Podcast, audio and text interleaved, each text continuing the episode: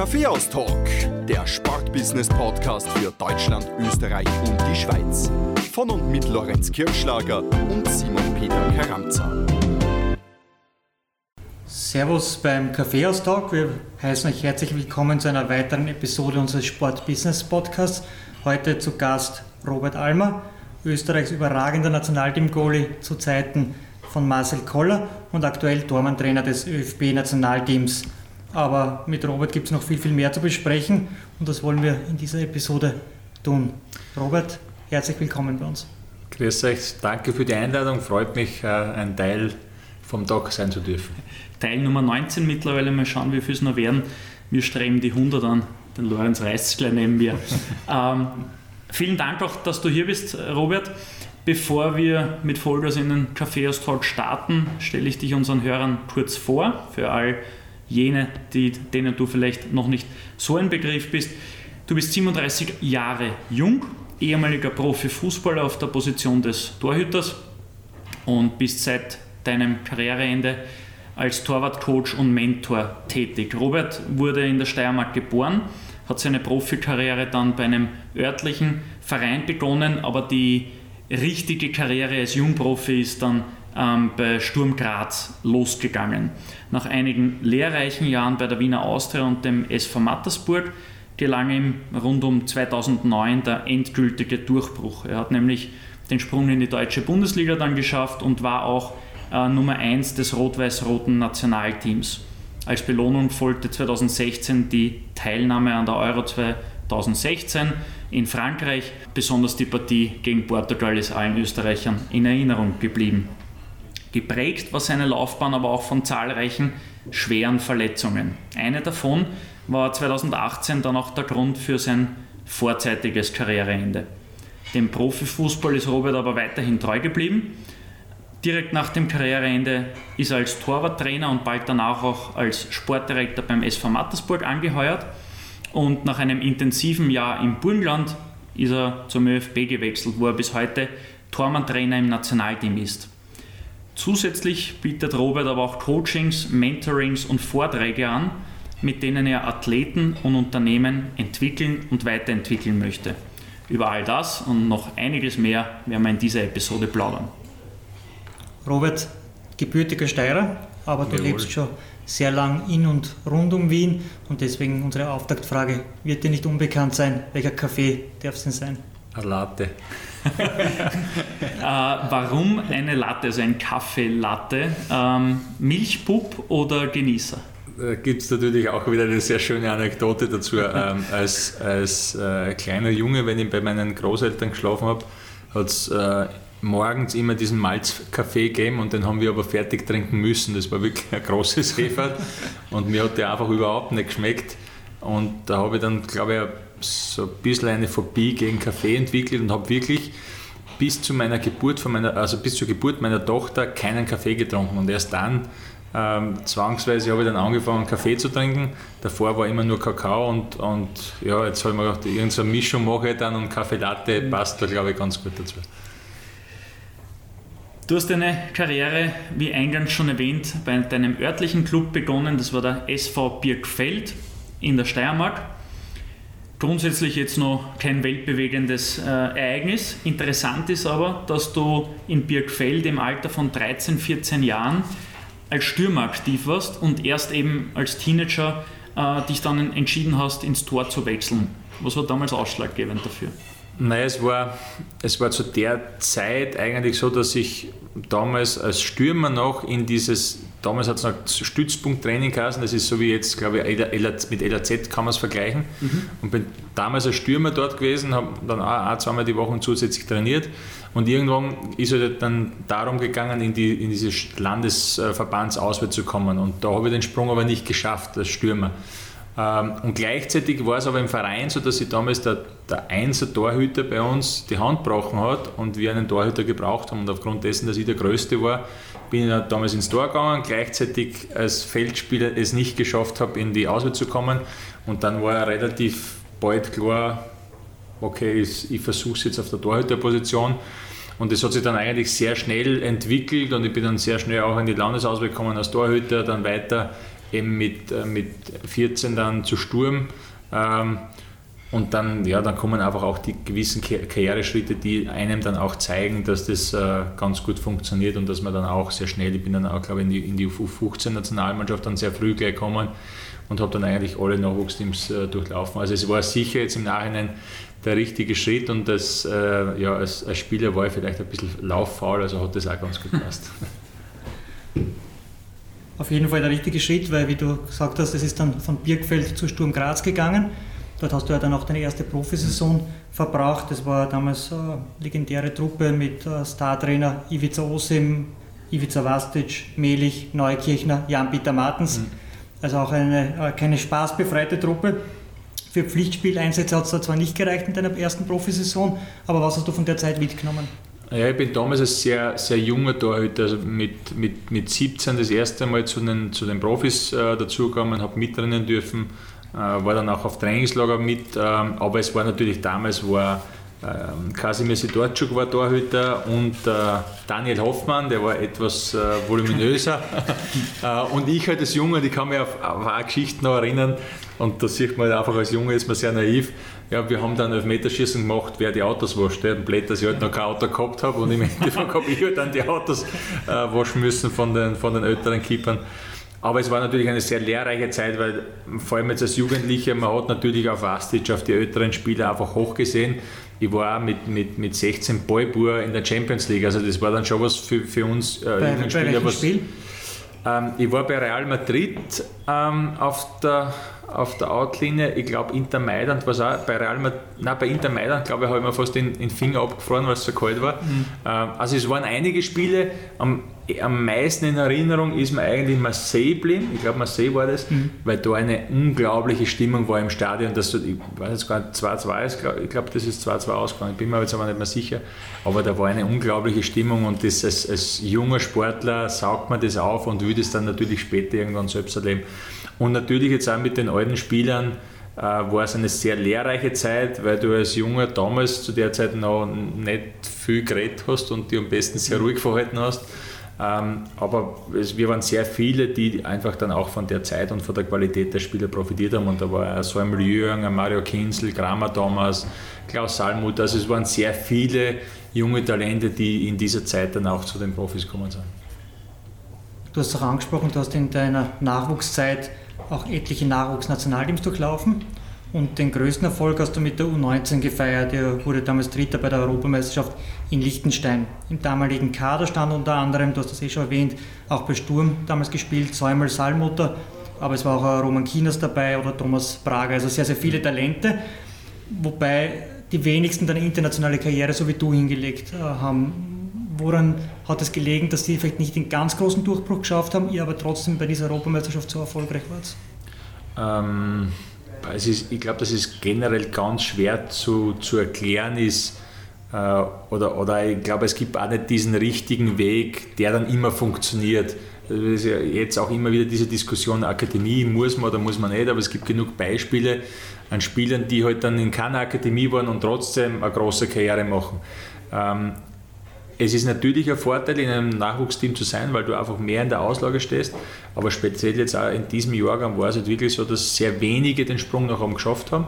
Ähm, aber auch sehr viele weggefahren sind, die halt dann schwere Verletzungen gehabt haben, auch schon mit jungen Alter. Also ich kann mich jetzt erinnern, Belek Pascal war damals Kapitän in dieser Mannschaft, der eine überragende Sechser oder Sechser oder Achter Position gespielt hat aber der halt dann mit, mit schweren Kreuzbandverletzungen halt sehr früh schon dieses Profitum aufgeben hat müssen. Und, und äh, das darf man halt generell, glaube ich, auch nicht unterschätzen, dass nur ein sehr kleiner Prozentsatz der, der Spieler, die vielleicht mit 14 beginnen in einer Akademie, ganz wenige dann wirklich diesen Sprung ganz nach oben schaffen. Dritte bei der Europameisterschaft, vielleicht da nochmal einhaken. Irgendwelche besonderen Erinnerungen an Liechtenstein? Ähm, ja, das, es war, ja, es gibt eine schöne, es gibt sogar da eine Anekdote. Das, ähm, wir, wir haben damals, äh, ich glaube sogar, dass es nach dem dritten Spiel, also nach dem, nach dem, es ist um einen Einzug ins Finale gegangen, haben gegen Portugal gespielt, waren eigentlich sogar ähm, 2-0 in Führung. Ähm, Im Endeffekt haben wir dann in der Verlängerung, glaube ich, 6-3 verloren, mit einem Mal weniger und haben halt dann den letzten Abend dann noch gefeiert oder ein bisschen gefeiert, was man halt darf in dem Alter, auch im, im Alles FB gut, ist es nicht so. Ja. Und dann ist halt irgendwann dann in der Schweiz oder in, Lichten, nein, in Liechtenstein im, im Hotel dann halt auf einmal Feueralarm losgegangen und die Feuerwehr ist halt dann vor der Tür gestanden und da dürfte halt irgendwer den, den Feueralarm ausgelöst haben und war natürlich dann ein Riesen, Aufgrund einer Sieges Siegeszigarette. Nein, nein, nein, nein, Eine ich glaube ich, ich glaub nicht, dass das die Jungs gemacht haben, aber ähm, war dann natürlich eine große, äh, große Aufruhr jetzt auch beim ÖFB, die Jungs und die, wir können die feiern und ja, also im Endeffekt war, war für mich jetzt eine ganz witzige Situation, aber trotzdem eine große Enttäuschung für uns, weil wir damals eine richtig gute Mannschaft waren, jetzt auch Portugal zu der Zeit sehr unter Kontrolle gehabt haben und die Möglichkeit eines Europameistertitels wäre dort sogar möglich gewesen und das tut dann im Nachhinein sicher ein bisschen weh. Ähm, Aber im Großen und Ganzen ja, war das sicher jetzt auch für mich wieder so ein Schritt in, in das Profitum und die Chance auch wieder äh, gesehen zu werden. Zurück zu deinem Verein, zum SK Sturm. Du hast dann nach einer Saison die Grazer verlassen, ohne Einsätze zwar, aber in dem Alter bei der Konkurrenz natürlich alles andere als peinlich. Äh, Kasimir Sidorczuk war ja damals der oder zumindest einer der absolut besten Torhüter in, in Österreich. Du bist dann nach Wien weitergezogen zur Austria. Ähm, dort hat es zwar auch nicht zu Einsätzen im, in der Profimannschaft gereicht, aber du wurdest zwischen 2002 und 2005 dreimal verliehen. Und zwar nach Altach, Leoben und legendärer Club in Österreichs äh, Profifußball nach Untersimbrunn.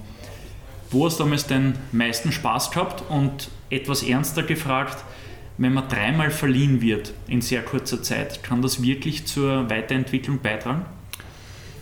Ähm, also im Nachhinein ist man dann immer ein bisschen schlauer. Ähm, ich kann jetzt natürlich nicht beurteilen, ob dieser Schritt damals von Sturm weg der richtige war. In dem Moment war es der richtige Schritt, weil da auch gewisse Dinge jetzt nicht ganz so funktioniert haben, wie, wie ich mir das vorgestellt habe. Und äh, in Wien war es aber von Haus aus klar, dass die Konkurrenz einfach sehr groß ist. Es war damals Stronach ähm, der Investor und es war eigentlich von Anfang an klar, dass es, dass es so sein wird, dass ich verliehen werde. Ähm, dass es dann so viele Stationen werden, ähm, war natürlich nicht geplant. Ähm, ähm, wenn man jetzt anfängt mit Untersimbrunn, das war auch in einer Phase, wo ich zuerst bei der Austria noch die Vorbereitung mitgemacht habe, bin ich dann zu Untersimbrunn gekommen, zu einer Mannschaft, die aber auch die ganze Vorbereitung schon durchgemacht hat. Und dann ist es einfach auch schwierig in der Mannschaft zu finden und, oder ein, ein, ein Teil des Teams zu werden. Und du bist halt trotzdem, und das muss man jetzt vielleicht auch an diesen ganzen Kooperationsverträgen äh, ein bisschen bekritteln, ähm, es ist trotzdem eine Mannschaft mit einem sozialen Gefüge und in das musst du reinwachsen. Und es ist halt trotzdem oft so in diesen Verträgen, dass du eine Verpflichtung hast, dass der Spieler spielt. Und das ist einfach auch schon ein negativer Aspekt, der dann äh, um den Spieler irgendwo herumschwirrt und das äh, dem Spieler dann einfach auch viel schwieriger macht, in eine Mannschaft reinzukommen. Deswegen mittlerweile bin ich der Meinung, auch mit den Erfahrungen, die ich gehabt habe, dass, dass solche Kooperationsgeschichten sicher nicht von Vorteil sind. Wobei ich auch sagen muss, dass Alltag zum Beispiel ein anderes Thema war, weil da war ja wirklich dann war es ein Leihvertrag und, und kein Kooperationsvertrag. Und, und da war es dann auch unabhängig von der Anzahl der Spiele. Äh, dort war das Problem, dass ich damals meine erste schwere, also schwerere Verletzung gehabt habe und dort dann deswegen auch keine, keine Einsätze gehabt habe. Aber äh, Vorarlberg für mich jetzt von der, von der Lebensqualität von den Leuten her war das extrem schön und, und, und, und sehr angenehm auch dort zu sein. 2006 hast du eben nach drei Leihen und, und keinem Einsatz bei den Profis hast du der Austria den Rücken gekehrt und in Mattersburg eine neue Herausforderung gefunden, mit Erfolg, wie wir heute wissen. Du bist regelmäßig in der österreichischen Bundesliga zu Einsätzen gekommen. Äh, zur Info auch gleich für unsere Hörer in Deutschland und der Schweiz. Mattersburg war einer der ersten Dorfclubs, äh, die es wirklich weit im österreichischen Profifußball geschafft haben. Rund 15 Jahre später wissen wir zwar, warum das möglich war, aber das ist jetzt nur Nebensache, dazu kommen wir später noch einmal. Robert, was hat Mattersburg damals für dich ausgezeichnet, dass dieser Erfolgslauf in den 2010er Jahren möglich war oder schon in den 2000er und 2010er Jahren? Ja, ich bin ja, ich bin ja in einer Zeit äh, hingekommen, 2006, ähm, ja, wo, wo auch der, gut, der Didi ist schon früher, früher retourgekommen, aber das war schon so eine Aufbruchsstimmung. Es waren im Schnitt äh, in den zwei Jahren, in in denen ich dort war, haben wir glaube ich fast 10.000 Zuschauer gehabt pro Spiel. Also das ist schon Ja. für, einen, für einen Ort mit 8.000 Einwohnern, da war das schon was, was herausragendes. Die Spiele gegen Rapid waren mit 14.000, 15.000 Leuten besucht. Also das war schon was Besonderes. Ähm, ich glaube, dass es die Mannschaft an sich einfach auch ausgemacht hat. Du hast, du hast eine Mischung gehabt aus älteren Spielern, du hast den Didi gehabt, du hast dann äh, auch äh, Jürgen Badocker gehabt, der schon etwas älter war. Ähm, du hast viele junge, hungrige Spieler gehabt, ich nehme jetzt einmal Christian Fuchs, Herr Cematan, Michi Mörz, die eine richtige Qualität da mitgebracht haben, die noch äh, ja, mehr erreichen wollten oder beziehungsweise Transfers erreichen wollten. Und diese Mischung war, war einfach gut und, und wir haben halt auch einen sehr unangenehmen Fußball gespielt, ja, sehr zweikampfbetont, äh, mit dem natürlich sehr viele Mannschaften nicht ganz zurechtkommen sind. Und was natürlich darüber hinaus noch dazu kommt, die, die zwei Wiener Clubs haben auch zu der Zeit ein bisschen geschwächelt. Das darf man natürlich auch nicht außer Acht lassen. Im Jahr 2006, 2007, wie ich dort war, war glaube, dass, ich bin mir nicht sicher, ob Salzburg Meister war und Ried und wir waren Zweiter und Dritter. Und ich glaube, dass Austria und Rapid weiter oder etwas tiefer gereiht war, sagen wir es einmal so. Wir werden es nochmal ja, genau. exakt nachschauen, dann in der, in, in der Tabelle im Archiv. Ähm, ein ganz besonderes Spiel, also Mattersburg hat ja auch dann immer wieder den Einzug in den Europacup geschafft. Ein ganz besonderes Spiel war in Basel, der mhm. kleine SV Mattersburg auswärts gegen den großen Schweizer Serienmeister. Ihr habt zwar 2-1 verloren, aber als Tormann hast du den Stars aus Basel den Nerv gezogen und einen besonderen Eindruck hat deine Performance auch bei Ronny Gollert hinterlassen, der damals ähm, Pressebetreuer beim SV Mattersburg mhm. war. Und der Lorenz war so nett und hat sich beim Ronny gemeldet im Vorfeld unseres Talks und hat sich die Geschichte noch einmal per WhatsApp einsprechen lassen. und diese Geschichte spielen wir da jetzt vor. Da bin ich gespannt. Ja, liebe Grüße in den Kaffeehaus-Talk. Mein Name ist Ronny Gollatz und ich durfte in den Jahren 2006 und 2007 den SV Mattersburg im UEFA Cup seitens der Medienarbeit begleiten. Während es im ersten Jahr noch abenteuerlich war äh, mit Aktobe in Aserbaidschan und Wisla Krakau, war es dann im zweiten Jahr bei der abermaligen Qualifikation zur UEFA Cup Qualifikation, wie es genau hieß, äh, spannend, nämlich äh, Traditionsclub FC Basel. Und die Reise war extrem interessant. Ähm, Franz Lederer auf der einen, Christian Groß auf der anderen Seite, äh, Benjamin Hugel, Marco Streller gegen Didi Kübauer und Ilcho Namoski. Also das war schon sehr, sehr spannend. Aber viel interessanter und viel dominanter in der Erinnerung ist die Riesenpartie, die da ein 23-jähriger Tormann gespielt hat von dem der Didi Kübauer bis heute schwärmt in der Partie, nämlich der Robert Almer. Und äh, das Spiel ist letztlich mit einem 2 zu 1 Heimsieg äh, vom FC Basel ausgegangen und äh, ja, die haben eigentlich Watschen für das Ergebnis gekriegt und die Watschen waren gleichbedeutend mit dem Lob für den Robert, weil fast die ganze Partie äh, gegen 10 Mattersburger und trotzdem nur 2 zu 1. Und das lag an allererster Linie an einem, nämlich dem Robert im Tor. Der hat eine Partie gespielt, die unvergessen ist und hat äh, den Schweizer Stars da wirklich den Zahn gezogen und den SVM da noch äh, bis zum Rückspiel im Bewerb gehalten.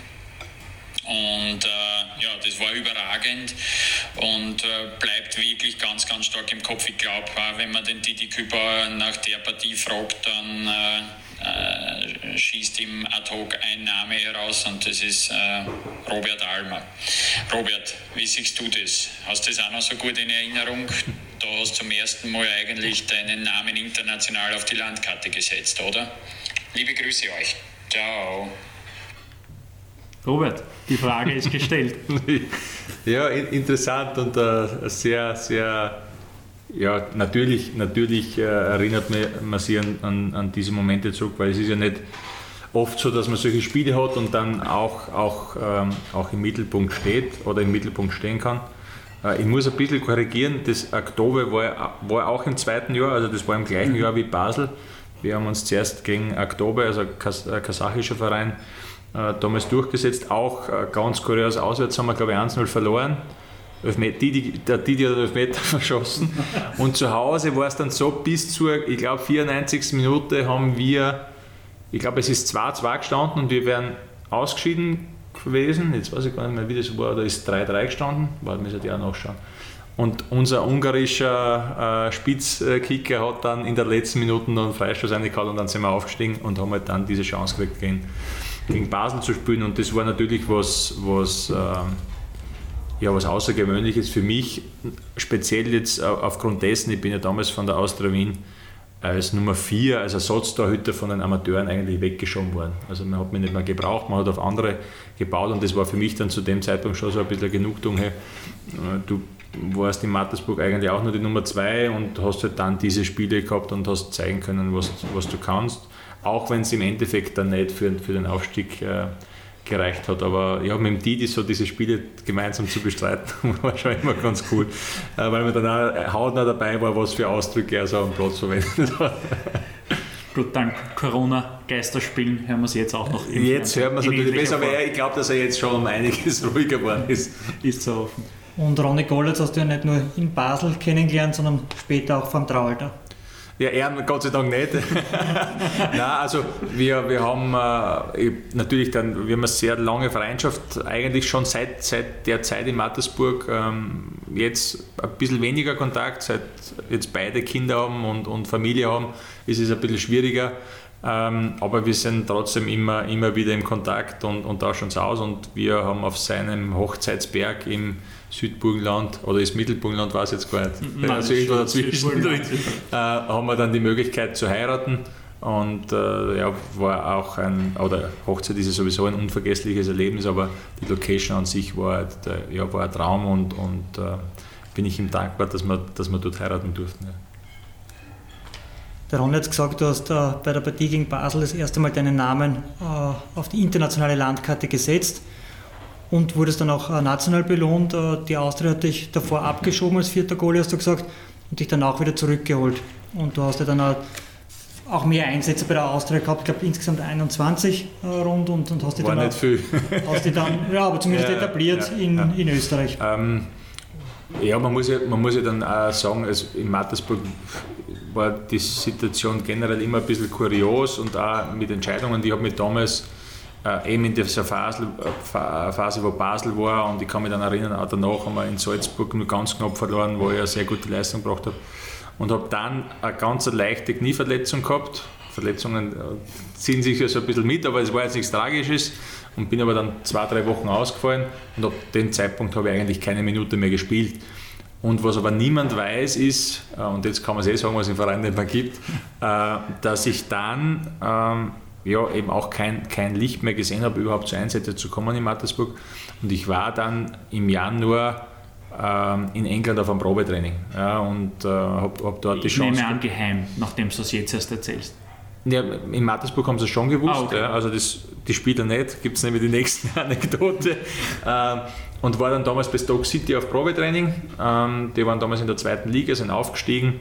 Ähm, ich meine natürlich jetzt, wäre jetzt vermessen, dass die mich jetzt verpflichten als, als junger 23-Jähriger. Sie haben dann damals sie für einen, äh, für einen Sörensen entschieden, der war, glaube ich, damals dänischer Nationaltorhüter, mhm. hat 140 Premier League-Spiele gehabt, also war ein bisschen anderes Kaliber, aber war für mich eine extrem coole Erfahrung, da eine Woche mitzutrainieren. Wir haben dann auch ein Testspiel gehabt gegen Leicester City auf einem Platz, das werde ich auch nicht vergessen, da waren Überschwemmungen, da war nur Erden, mhm. da war kein Rasen, aber das war ein richtiges Kick and Rush und, und das war für mich das erste Mal auch wieder schön zu sehen, wie intensiv äh, Fußball ist und dass da schon ein richtig hohes Niveau ist und, und wo man dann halt auch irgendwo hin will. Und deswegen war dann eigentlich diese Entscheidung, Mattersburg zu verlassen. Ich Habe damals sogar noch ein Jahr Vertrag gehabt und da haben sich die Vereine dann geeinigt, dass ich, dass ich zu, zu Austria wechseln kann.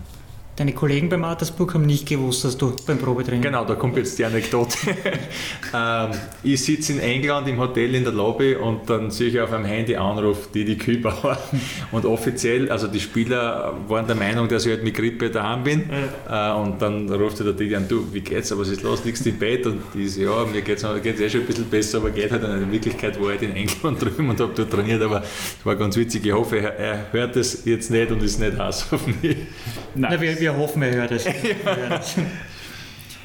Wir reden vom Jahr 2009, zurück zur Austria, dort äh, eine gute Performance äh, abgeliefert oder generell gute mhm. Performances abgeliefert, trotz starker Konkurrenz eben mit Samuel Schaffer und Heinz Lindner. Und, und das ist das Entscheidende, du wurdest auch 2009 erstmals in, ins österreichische Nationalteam einberufen. Zwar vorerst nur einberufen, aber dein Debüt erfolgte dann zwei Jahre später beim Sieg gegen Finnland. Eine Zeit, in der heutige Stars wie Alaba, Anatovic und Co. gerade erst begannen, ähm, im Nationalteam so richtig Fuß zu fassen. Und es war auch die Zeit, als Teamchef Marcel Koller das Ruder, Ruder übernommen hat und mit dem Team zum Höhenflug ansetzte. Wenn du dich zurückerinnerst, wie war damals die Stimmung im Team? Es war ja keine einfache Zeit. Mhm. Kohler wurde ja auch von sogenannten Experten oder ehemaligen Profikickern in Österreich, ich möchte fast sagen, angefeindet. Also wie war die Stimmung? Wer waren damals die Leader und was gab den Ausschlag, dass das Nationalteam unter Kohler wieder in die Spur gefunden hat? Ich muss mal aussehen. Zuerst 2009 mein, mein, mein erstes Länder, also meine erste Einberufung äh, war unter Didi Konstantini, glaube ich. Mhm.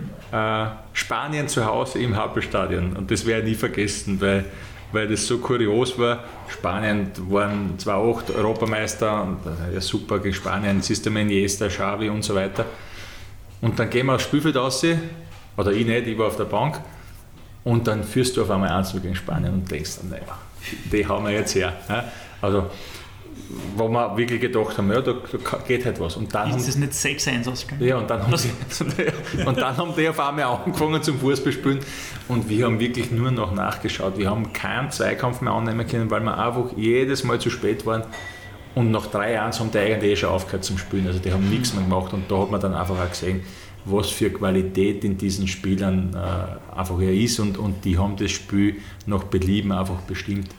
Ähm, also das, die, die, die erste Einberufung ins Nationalteam war schon mal interessant. Was denkt man sich da auf der Bank? Bei so einem Spiel ja, das, da fühlt man sich relativ klein, sagen wir mal so. Ähm, ja, es ist natürlich, das, vor allem jetzt ich in meiner Situation habe die Spieler nur aus dem Fernsehen kennt und, und du siehst halt, ja, Champions League äh, und die Länderspiele, aber wenn du dann wirklich hautnah dabei bist und dann siehst, ah, viele Dinge, die du halt im Fernsehen dann nicht siehst, wie sie sich bewegen, wie sie kommunizieren, das ist halt dann schon eine ganz andere Liga und, und die sind halt nicht umsonst über so viele Jahre an der, an der Weltspitze gewesen. So, jetzt hast du eine Anekdote erzählt ja. und alle drei Fragen auslassen. Ja, ich weiß ja. wie, war die, wie, war die, wie war die Stimmung damals im Nationalteam? Ja, ähm, und wer waren die Leader? Ähm, und und was waren die Gründe auch, warum es unter Kohler äh, wieder losgegangen ist? Ich glaube, es ist, es, ist, es ist gar nicht so einfach, das dann wirklich genau auf irgendwelche speziellen Punkte festzumachen. Was schon mal für mich sehr, sehr positiv war, war einfach in der Zeit, ich war in der Zeit dann schon in Deutschland, war in Düsseldorf und er hat sich wirklich, glaube ich, für alle Spieler, die für ihn jetzt irgendwo in Frage gekommen sind, Zeit genommen, hat alle besucht, ähm, hat, hat bei mir dann das, dieses Spiel, bevor die erste Einberufung äh, gekommen ist, äh, hat er zugeschaut in Deutschland, hat sich dann mit mir im VIP-Club zusammengesetzt, da sind wir, glaube ich, eine Stunde oder eineinhalb Stunden gesessen, haben, hat er seine Philosophie, seine Art und Weise vom Fußball erzählt, hat mich Dinge gefragt und da war einfach auch schon eine gewisse Harmonie da, ein gewisser, ja, eine gewisse Vertrautheit und, und ich glaube, dass er das einfach allen Spielern in der Phase vermittelt hat und, und ähm, ja, das ist vielleicht dann ein, ein, ein, kleiner Punkt, der, der dann diesen Erfolg, der sich aber auch natürlich erst später dann eingestellt hat, ähm, ja, vielleicht war das der Grundstein dafür. Ja. Wer hat das Team intern geführt? Welche Spieler haben Sie als Redelsführer damals profiliert? Das ist ganz schwer zu sagen. Es waren damals natürlich der Andi Ivanschitz war noch dabei, du hast in, in im, ich glaube, der Bogart, der Bogart jetzt war noch dabei, äh, Paul Schaner war anfangs auch noch kurz dabei, nicht mehr lang dann. Ähm, also da hast du schon ältere Spieler gehabt, der Fuchs Christian war ja auch schon, hat auch schon sehr viele Länderspiele gehabt zu dem Zeitpunkt. Also eher wirklich die, die schon mehr Länderspiele gehabt haben und dann sind natürlich viele Junge noch dazugekommen, auch mit mir, die halt noch die halt noch keine Länderspielerfahrung gehabt haben. Und das entwickelt sich dann einfach. Ja. Du, du, es entwickelt sich eine Hierarchie, manche neue Junge kommen dazu, manche alte fallen weg. Und, und äh, es war ja auch die erste WM-Qualifikation jetzt nicht so, dass alles perfekt war und alles super gelaufen ist. Äh, aber man hat schon gesehen, dass was entstehen kann, dass man ähm, teilweise Gegner dann vielleicht 45 Minuten beherrschen können, aber halt nicht über 90 Minuten. Als Beispiel jetzt der WM-Qualifikationsspiel in Schweden äh, für die, für die WM 2014, wo wir erste Halbzeit überragend waren, 1 in Führung waren und das Spiel aber dann mit 2-1 verloren haben. weil wir es nicht drüber gebracht haben. Und dann bei der EM-Qualifikation auch wieder in Schweden war es genau umgekehrt. Also da haben wir einfach damit 4-0 geführt, weil wir einfach auch diese Jahre reifer waren und, und, und die Spieler auch mehr Erfahrung gehabt haben. Ähm, also das war, glaube ich, schon so ein Entwicklungsprozess. Ähm, und wenn ich es jetzt auch bei mir schaue, ich war anfangs vielleicht so ein ähm, ja, schon unscheinbarer Torhüter, den, dem sie es ja nicht einmal zutraut haben, äh, der dann bei den Vereinen teilweise nicht gespielt hat, wo die Öffentlichkeit immer aufgeschrien hat, ja, warum ist denn der überhaupt dabei? Äh, und über die Jahre und speziell dann in der M-Qualifikation hat sich irgendwo dann auch dieser Nummer 1 äh, Status auch in der Öffentlichkeit durchgesetzt, habe dann auch Spiele gewonnen für die Nationalmannschaft und durch das äh, kriegt man natürlich dann auch in einer Mannschaft einen, einen, einen anderen Stellenwert und, und eine andere Akzeptanz.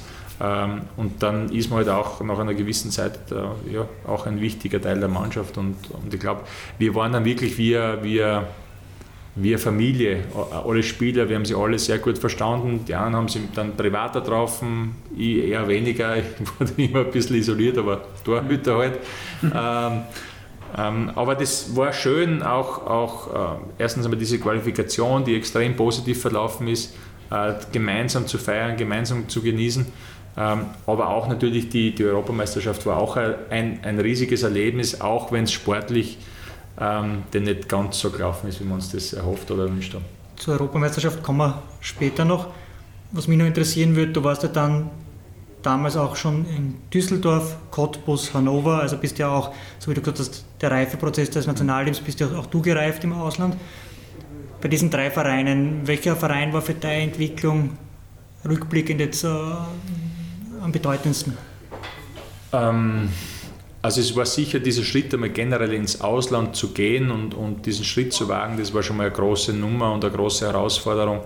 Äh, und ich habe mich dort sicher jetzt, auch was jetzt Körperliches betrifft, extrem weiterentwickelt, weil das einfach auch die Anforderungen war in Deutschland. Ich glaube vier oder fünf Kilo im ersten halben Jahr dann auch Muskelmasse zulegen müssen. Das war auch die Vorgabe vom Verein. Und du bist einfach widerstandsfähiger und, und, und fitter. Ähm, Cottbus war jetzt für mich eher vielleicht sogar ein bisschen ein negatives Beispiel, weil es sehr viel im Umfeld vom Verein nicht funktioniert hat, wir dann auch gegen den Abstieg gespielt haben. Ähm, und menschlich gesehen, muss ich sagen, war eigentlich Hannover die Zeit, wo ich klar die Nummer zwei war und das, was auch im Vorhinein klar kommuniziert war, äh, für mich die, die beste und schönste Zeit, weil du einfach dann auch die vor, also wie ich dort hingekommen bin, dann genau auf diese Situation einstellen kannst und du weißt, was passiert, wie es ist. Es hat dann nichts gegeben hintenrum, ja, warum und wieso, sondern es war klar kommuniziert. Ähm, und das war eigentlich dieses für mich jetzt auch das lehrreichste Jahr, weil ich einfach für mich als Person sehr viel mitnehmen habe können. Auch vom Trainerteam, ich bin extrem wertgeschätzt worden. Äh, war dann auch so, dass sie den Vertrag eigentlich verlängern wollten mit mir, wo ich aber eben auf Hinblick der Europameisterschaft dann auch gesagt habe, ich brauche aber die Spiele, um jetzt diesen Platz auch nicht zu verlieren.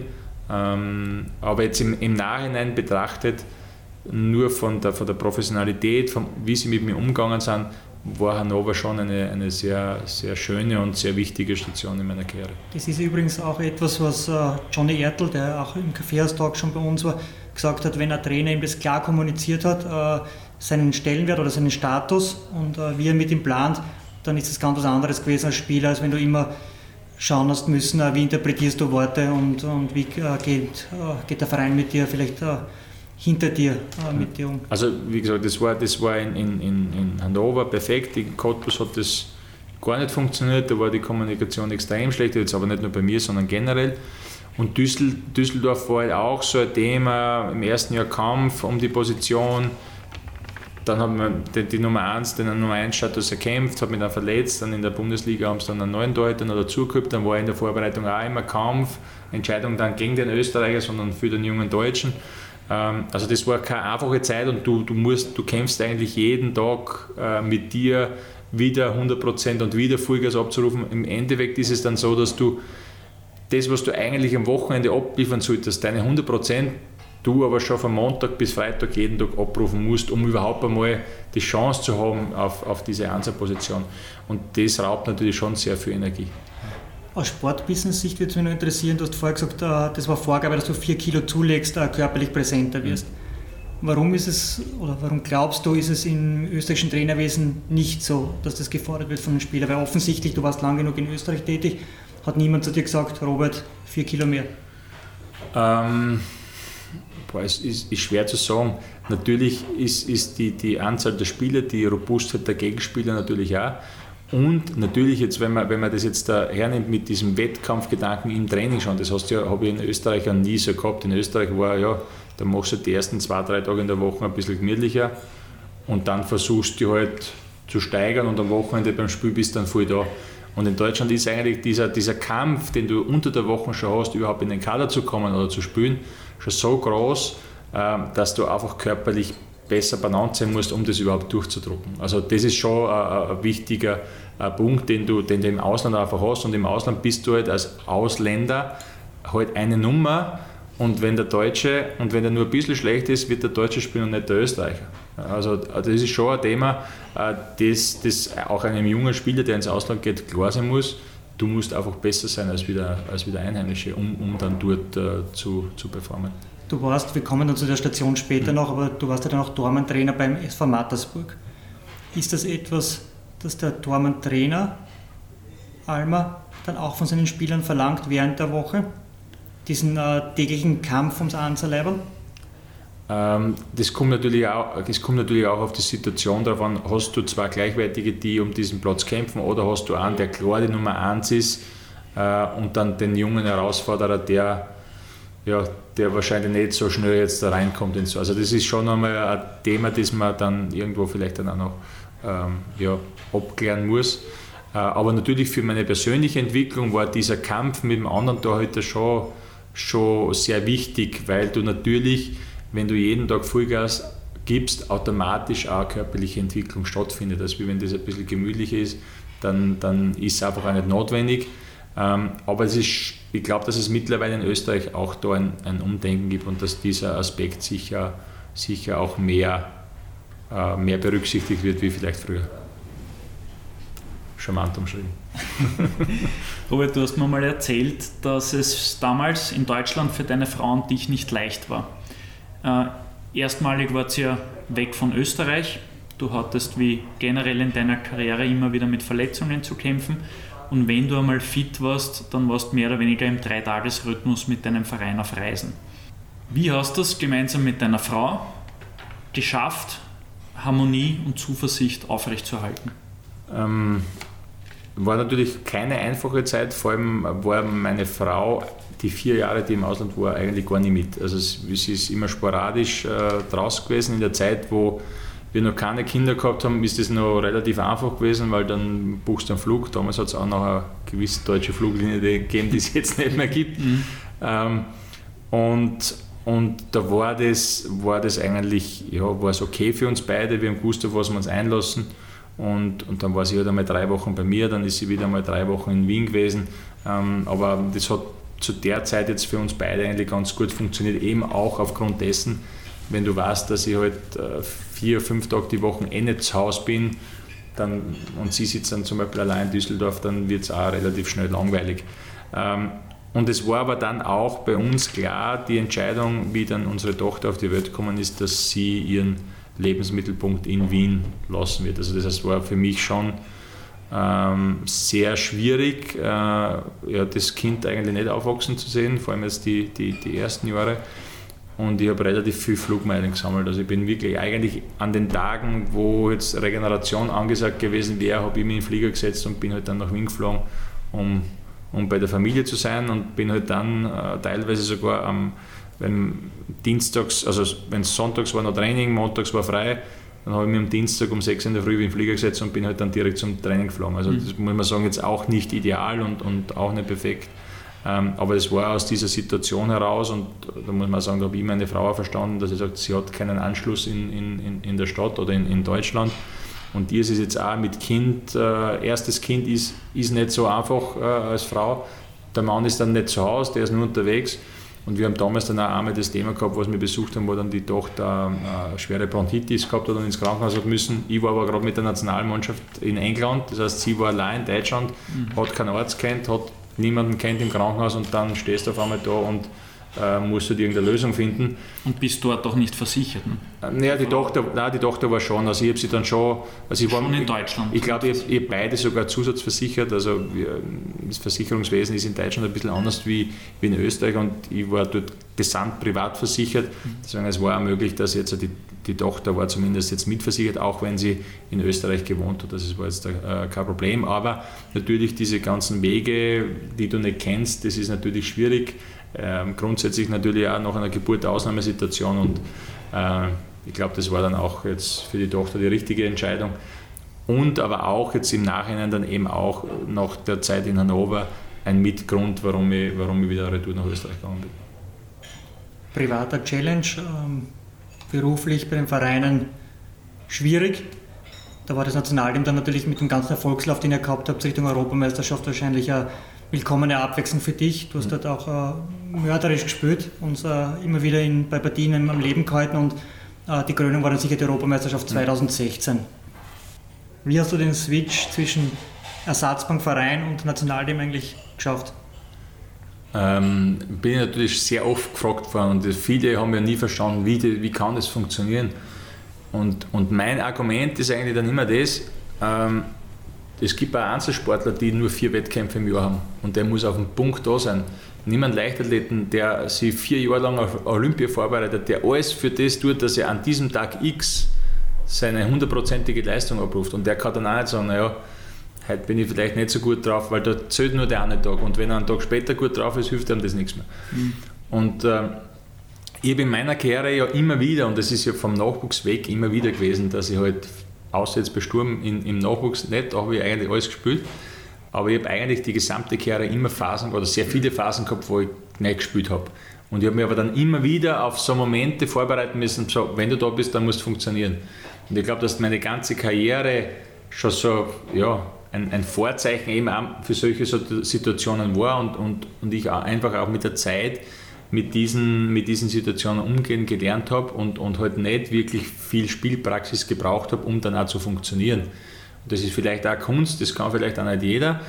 Und es hätte aber genauso gut auch in die Hosen gehen können, weil wenn ich jetzt einmal ein Spiel verloren oder verschnitten hätte, äh, dann wäre es für einen Koller auch schwierig gewesen, hinter mir zu stehen. Das muss man auch mhm. ganz klar sagen. Also wenn ich ihr Spiel verloren hätte, dann hätten sie ihm gesagt, du, jetzt muss dann eine stellen, der Spielpraxis hat. Das ist eh der Klassiker, mhm. aber ich glaube, dass es viel mehr Aspekte gibt als immer nur dieses, dieses Thema Spielpraxis.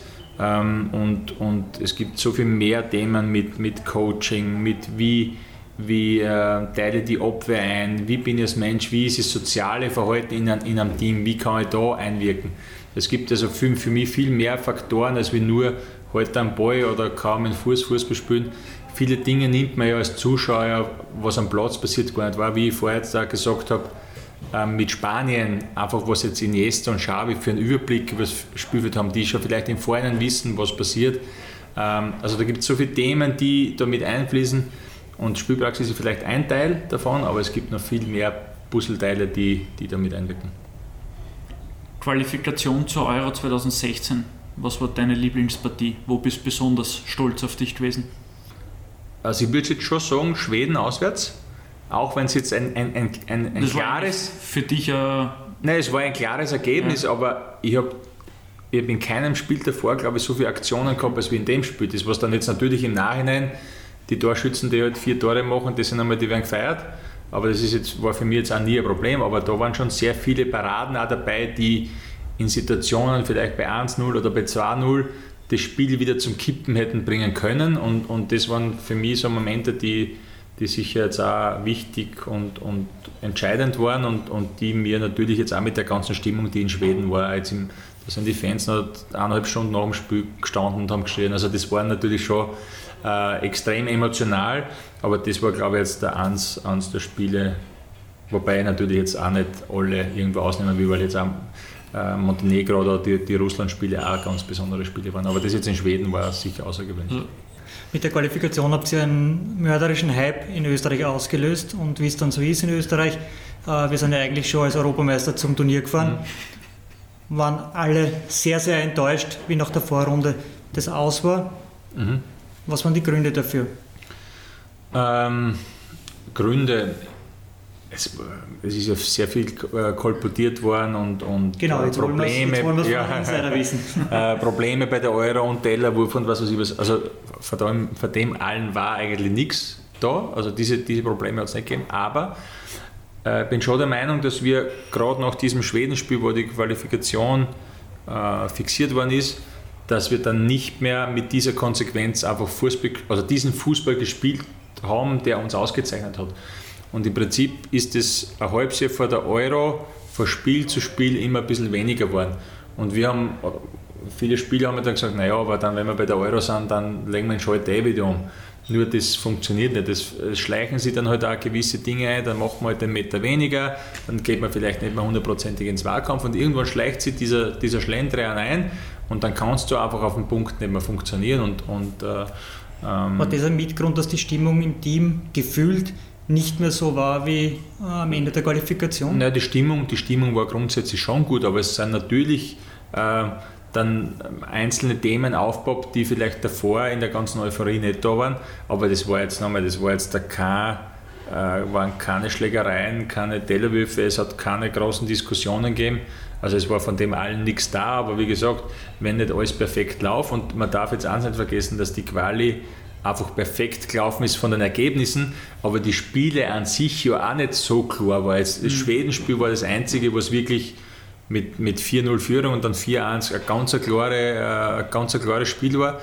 Aber nehmen wir jetzt Montenegro her, war mit einem Tor Unterschied, beide Spiele, Russland, beide Spiele mit einem Tor Unterschied, Moldawien, beide Spiele mit einem Tor Unterschied, das ist das Einzige, was jetzt relativ klar war, war Liechtenstein.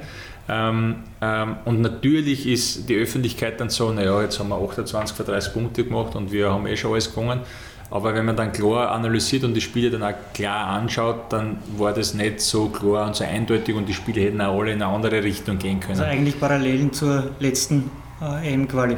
Ja, also alles knapp und, und bei der EM entscheiden halt dann auch Kleinigkeiten. Und äh, also wird dann auch sehr oft zitiert, ja, wenn der vom Allerbeine geht, äh, dann schaut das Spiel ganz anders aus. Aber, aber Fakt ist, es hat einfach nicht in der Form funktioniert. Und zum Beispiel unser Pressing, das wir damals in der Quali gespielt haben, wo, wo wir eigentlich gegen jeden Gegner richtig Druck aufbauen haben können, hat gegen Ungarn gar nicht funktioniert. Ja, und, und dann ist halt da, wenn dieses, diese Grundlage von unserem Spiel nicht funktioniert, dann wird es halt schwieriger, halt Spiele zu gewinnen. Und trotzdem war es auch ein sehr langer offenes Spiel. Dann hast du noch den Sladi, der sich verletzt hat, der der Spielmacher war in der Situation oder in dem Spiel. Also viele Faktoren, die dann halt einfach auch zusammenspielen und, und bei so einem Turnier muss ein Punkt, so wie ich gesagt habe, bei einer Olympiade, auf einen Punkt muss alles perfekt funktionieren, um dann auch die Chance haben weiterzukommen. Äh, die Euro 2016 hast du aber auf Clubebene wieder als Austria-Goalie erlebt. Das war also deine dritte Zeit am Verteilerkreis. Diesmal, und das ist der Unterschied zu den äh, zwei ersten Perioden bei der Austria, warst du sofort unumstrittener Einzelgoalie. Aber, und jetzt kommen wir zum traurigen Part, im Oktober 2016, es war dein zweites Vertragsjahr, wurde deine Karriere je gestoppt. Du hast dich beim grundsätzlich einmaligen Ereignis, nämlich beim Europa League Auswärtsspiel in Rom gegen die AS Roma, schwer am Knie verletzt, ähm, Kreuzband, Außenband, Innenministus, alles kaputt. Und es war dein letztes Spiel. Trotzdem, also, im Oktober 2016, trotzdem hast du aber erst im Juni 2018 deine mhm. Karriere beendet. Hast du das wirklich erst zu spät entschieden oder hast du das schon früher gewusst, dass es vorbei ist? Ähm, also in dem Moment, wo die Verletzung passiert, äh, gehen einem natürlich sehr viele Gedanken durch den Kopf. Und ich habe genau fast ein Jahr davor, ja auch vor der Europameisterschaft, auch schon einen Kreuzbandriss gehabt gegen Rapid. Ähm, mhm. Durch Fremdeinwirkung. äh, wo ich dann wieder retour gekommen bin, wo ich dann die Euro spielen habe können. Und wenn du halt genau ein Jahr später und du, der Reha-Prozess ist ja nicht jetzt, der geht ja nicht so ohne irgendwas vorüber. Und dir in dem Moment dann genau wieder das durch den Kopf gehabt, jetzt habe ich wieder Reha, jetzt bin ich wieder sechs Monate. Und in dem Moment habe ich gewusst, dass eigentlich alles hin ist. Ähm, da zweifelt man schon im ersten Moment, Moment einmal äh, mit der ganzen Situation und will man das überhaupt antun. Aber es ist eigentlich dann schon sehr schnell wieder gekommen, boah, ich, ich, will wieder und ich will wieder am Platz stehen, ich will so nicht abtreten. Ähm, und, und versucht ein neues, hat Operationen und ich habe dann im Endeffekt drei Operationen gehabt. Äh, Aber dann spätestens nach der dritten Operation kommt dann natürlich dann schon auch der Gedanke, und die, die dritte Operation war ein Jahr vor dem Karriereende, ähm, kommen einem dann schon die, die ersten Gedanken und man muss dann auch sagen, dass ich eigentlich bis Dezember 17 nicht schmerzfrei gehen habe können. Also das war schon, das waren 14 Monate, wo du jeden Tag teilweise 8 Stunden Reha machst und es geht eigentlich nichts voran, weil du einfach die ganze Zeit Schmerzen hast.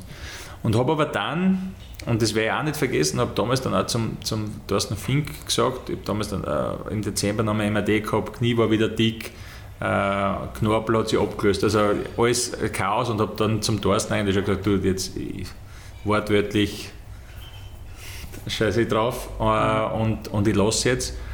Und es war aber dann damals so, dass ich von Markus Suttner, der damals noch bei, ich glaube, der war bei Ingolstadt noch, einen Kontakt von seinem Vereinsarzt gekriegt habe und er mir gesagt hat, du fahr zu dem hin, vielleicht kann er dir helfen, wenn er da nichts hilft, dann hörst du halt auf, aber wenn er dir hilft, dann ist es vielleicht noch einmal eine Chance, äh, retour zu kommen. Und ähm, war dann am 31. Dezember 17, Sonntag, in, in München und habe mich dann von dem behandeln lassen und nach fünf Minuten habe ich auf einmal Kniebeugen gemacht. Ja, und ich gemacht, so, so, das ist es jetzt. Ja, jetzt, jetzt vielleicht vielleicht geht es noch. Und habe mir aber dann selbst diese Deadline gesetzt, dass ich mit Ende der Saison einfach wieder am Platz stehen will und, und zumindest Torwarttraining machen will. Und äh, das ist ja trotz dieser Behandlung und mir ist es dann schon besser gegangen, aber von nicht schmerzfrei gehen können und besser gegangen ist halt, ja, da ist noch eine sehr große Spannbreite, ja. wo es halt dann bis zum Platz ist. Und ich war eigentlich in Wirklichkeit bis Mai kein einziges Mal wirklich am Platz, dass ich, dass ich trainieren kann. Es ist besser gegangen, ich habe Fortschritte gemacht, ich kann mich, kann mich jetzt der schmerzfrei zumindest bewegen. Mhm. Ähm, und die Methode, wenn ich diese Behandlung ein Jahr früher kennengelernt hätte, ähm, wäre das vielleicht auch alles ganz anders ausgegangen. Ähm, aber ich, ich, traue dem jetzt auch nicht, nicht nach, weil für mich dann auch aufgrund der ganzen Schädigungen, die ich gehabt habe, aufgrund der Schmerzen, war die Entscheidung einfach ganz klar, äh, dass es nicht mehr weitergeht. Wenn das so eine halbe Geschichte ist, was sagst du, ja, vielleicht geht es noch, probieren wir noch mal. Aber es war für mich dann einfach auch so klar, dass es einfach nicht mehr geht. Und ähm, ja, auch wenn es dann als Sportler sicher sehr traurig ist, ist das, glaube ich, einfacher, so eine Entscheidung zu treffen, als wie du musst da eine treffen und bist da dann nicht zu 100% sicher, ob das die richtige war. In dem Fall war es äh, ja, gar nicht, gar nicht anders möglich, äh, als wie die Karriere zu beenden und, und von daher ähm, ja, war dieser Schritt einfach notwendig. In dieser letzten Verletzungsphase hast du da schon überlegt, was kann ich nachher machen, äh, wenn es vorbei ist? Ähm, ich habe ich hab in der Phase natürlich mit, mit meinem Studium schon begonnen gehabt, mit meinem Masterstudium. Ähm, habe mit Trainerausbildungen schon davor äh, begonnen gehabt, habe die B-Lizenz gemacht, dann die Torwarttrainerlizenzen angefangen. Ähm, es war schon generell so, dass ich jetzt natürlich auch in einem Alter schon war mit 32, 33, wo du dir schon Gedanken machst über was passiert danach.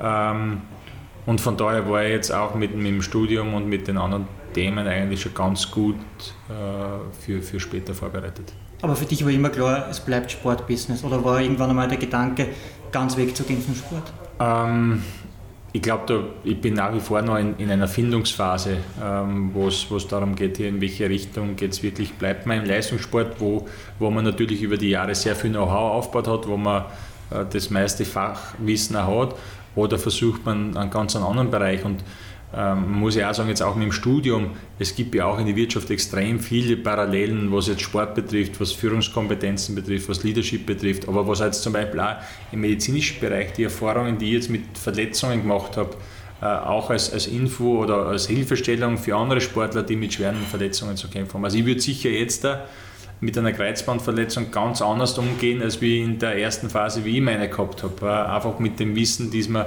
das man halt dann, dann auch, auch mitnimmt. Also von daher glaube ich, gibt es schon sehr viele Möglichkeiten, abseits des, des Profis, äh, Profisports was zu machen. Unmittelbar nach deinem Rücktritt vom aktiven Spitzensport hast du den Dormann-Trainerposten beim SV Mattersburg übernommen. Nur zwei Monate später, die Saison hat gerade mal erst begonnen, nämlich im August 2018 hast du zusätzlich die Aufgaben des Sportdirektors übernommen. Mhm. Eine turbulente Zeit. Wie ist es dazu gekommen? Ähm, ja, turbulent war es einmal definitiv. Ähm, ja, mir, hat, mir der Präsident damals gefragt, ob ich, ob ich diese, diesen Posten übernehmen will. Und ich habe da schon dann auch äh, überlegt, äh, ob, ob ich das machen soll oder nicht. Ähm, aber ich habe dann auch gedacht, naja, ähm, du bekommst nicht so oft die Chance, als junger Eckspieler in so eine Position zu kommen und, und, und auch natürlich mit dem ganzen Hintergrundwissen, dass der Präsident äh, nicht der einfachste war, äh, war das natürlich eine Chance, auch dort, dort reinzukommen und, und reinzustumpeln. Und das hat mir auch, äh, muss ich sagen, ähm, es hat mir riesen Spaß gemacht, war extrem intensiv natürlich ja, mit der ganzen Konstellation. Ähm, aber ja, sicher eine Aufgabe, die ich, die ich als sehr interessant empfinde, was zu entwickeln, was entstehen zu lassen, gemeinsam mit, mit einem Betreuerteam, gemeinsam mit Spielern, ähm, da, da einen gemeinsamen Weg zu beschreiten. Also das ist schon was, was interessant ist, aber äh, was ich jetzt auch gelernt habe, dass die Rahmenbedingungen halt auch passen müssen. du hast trotzdem beide Positionen ja bis zum Saisonende ausgeführt, ja. bist dann gegangen ähm, im Guten?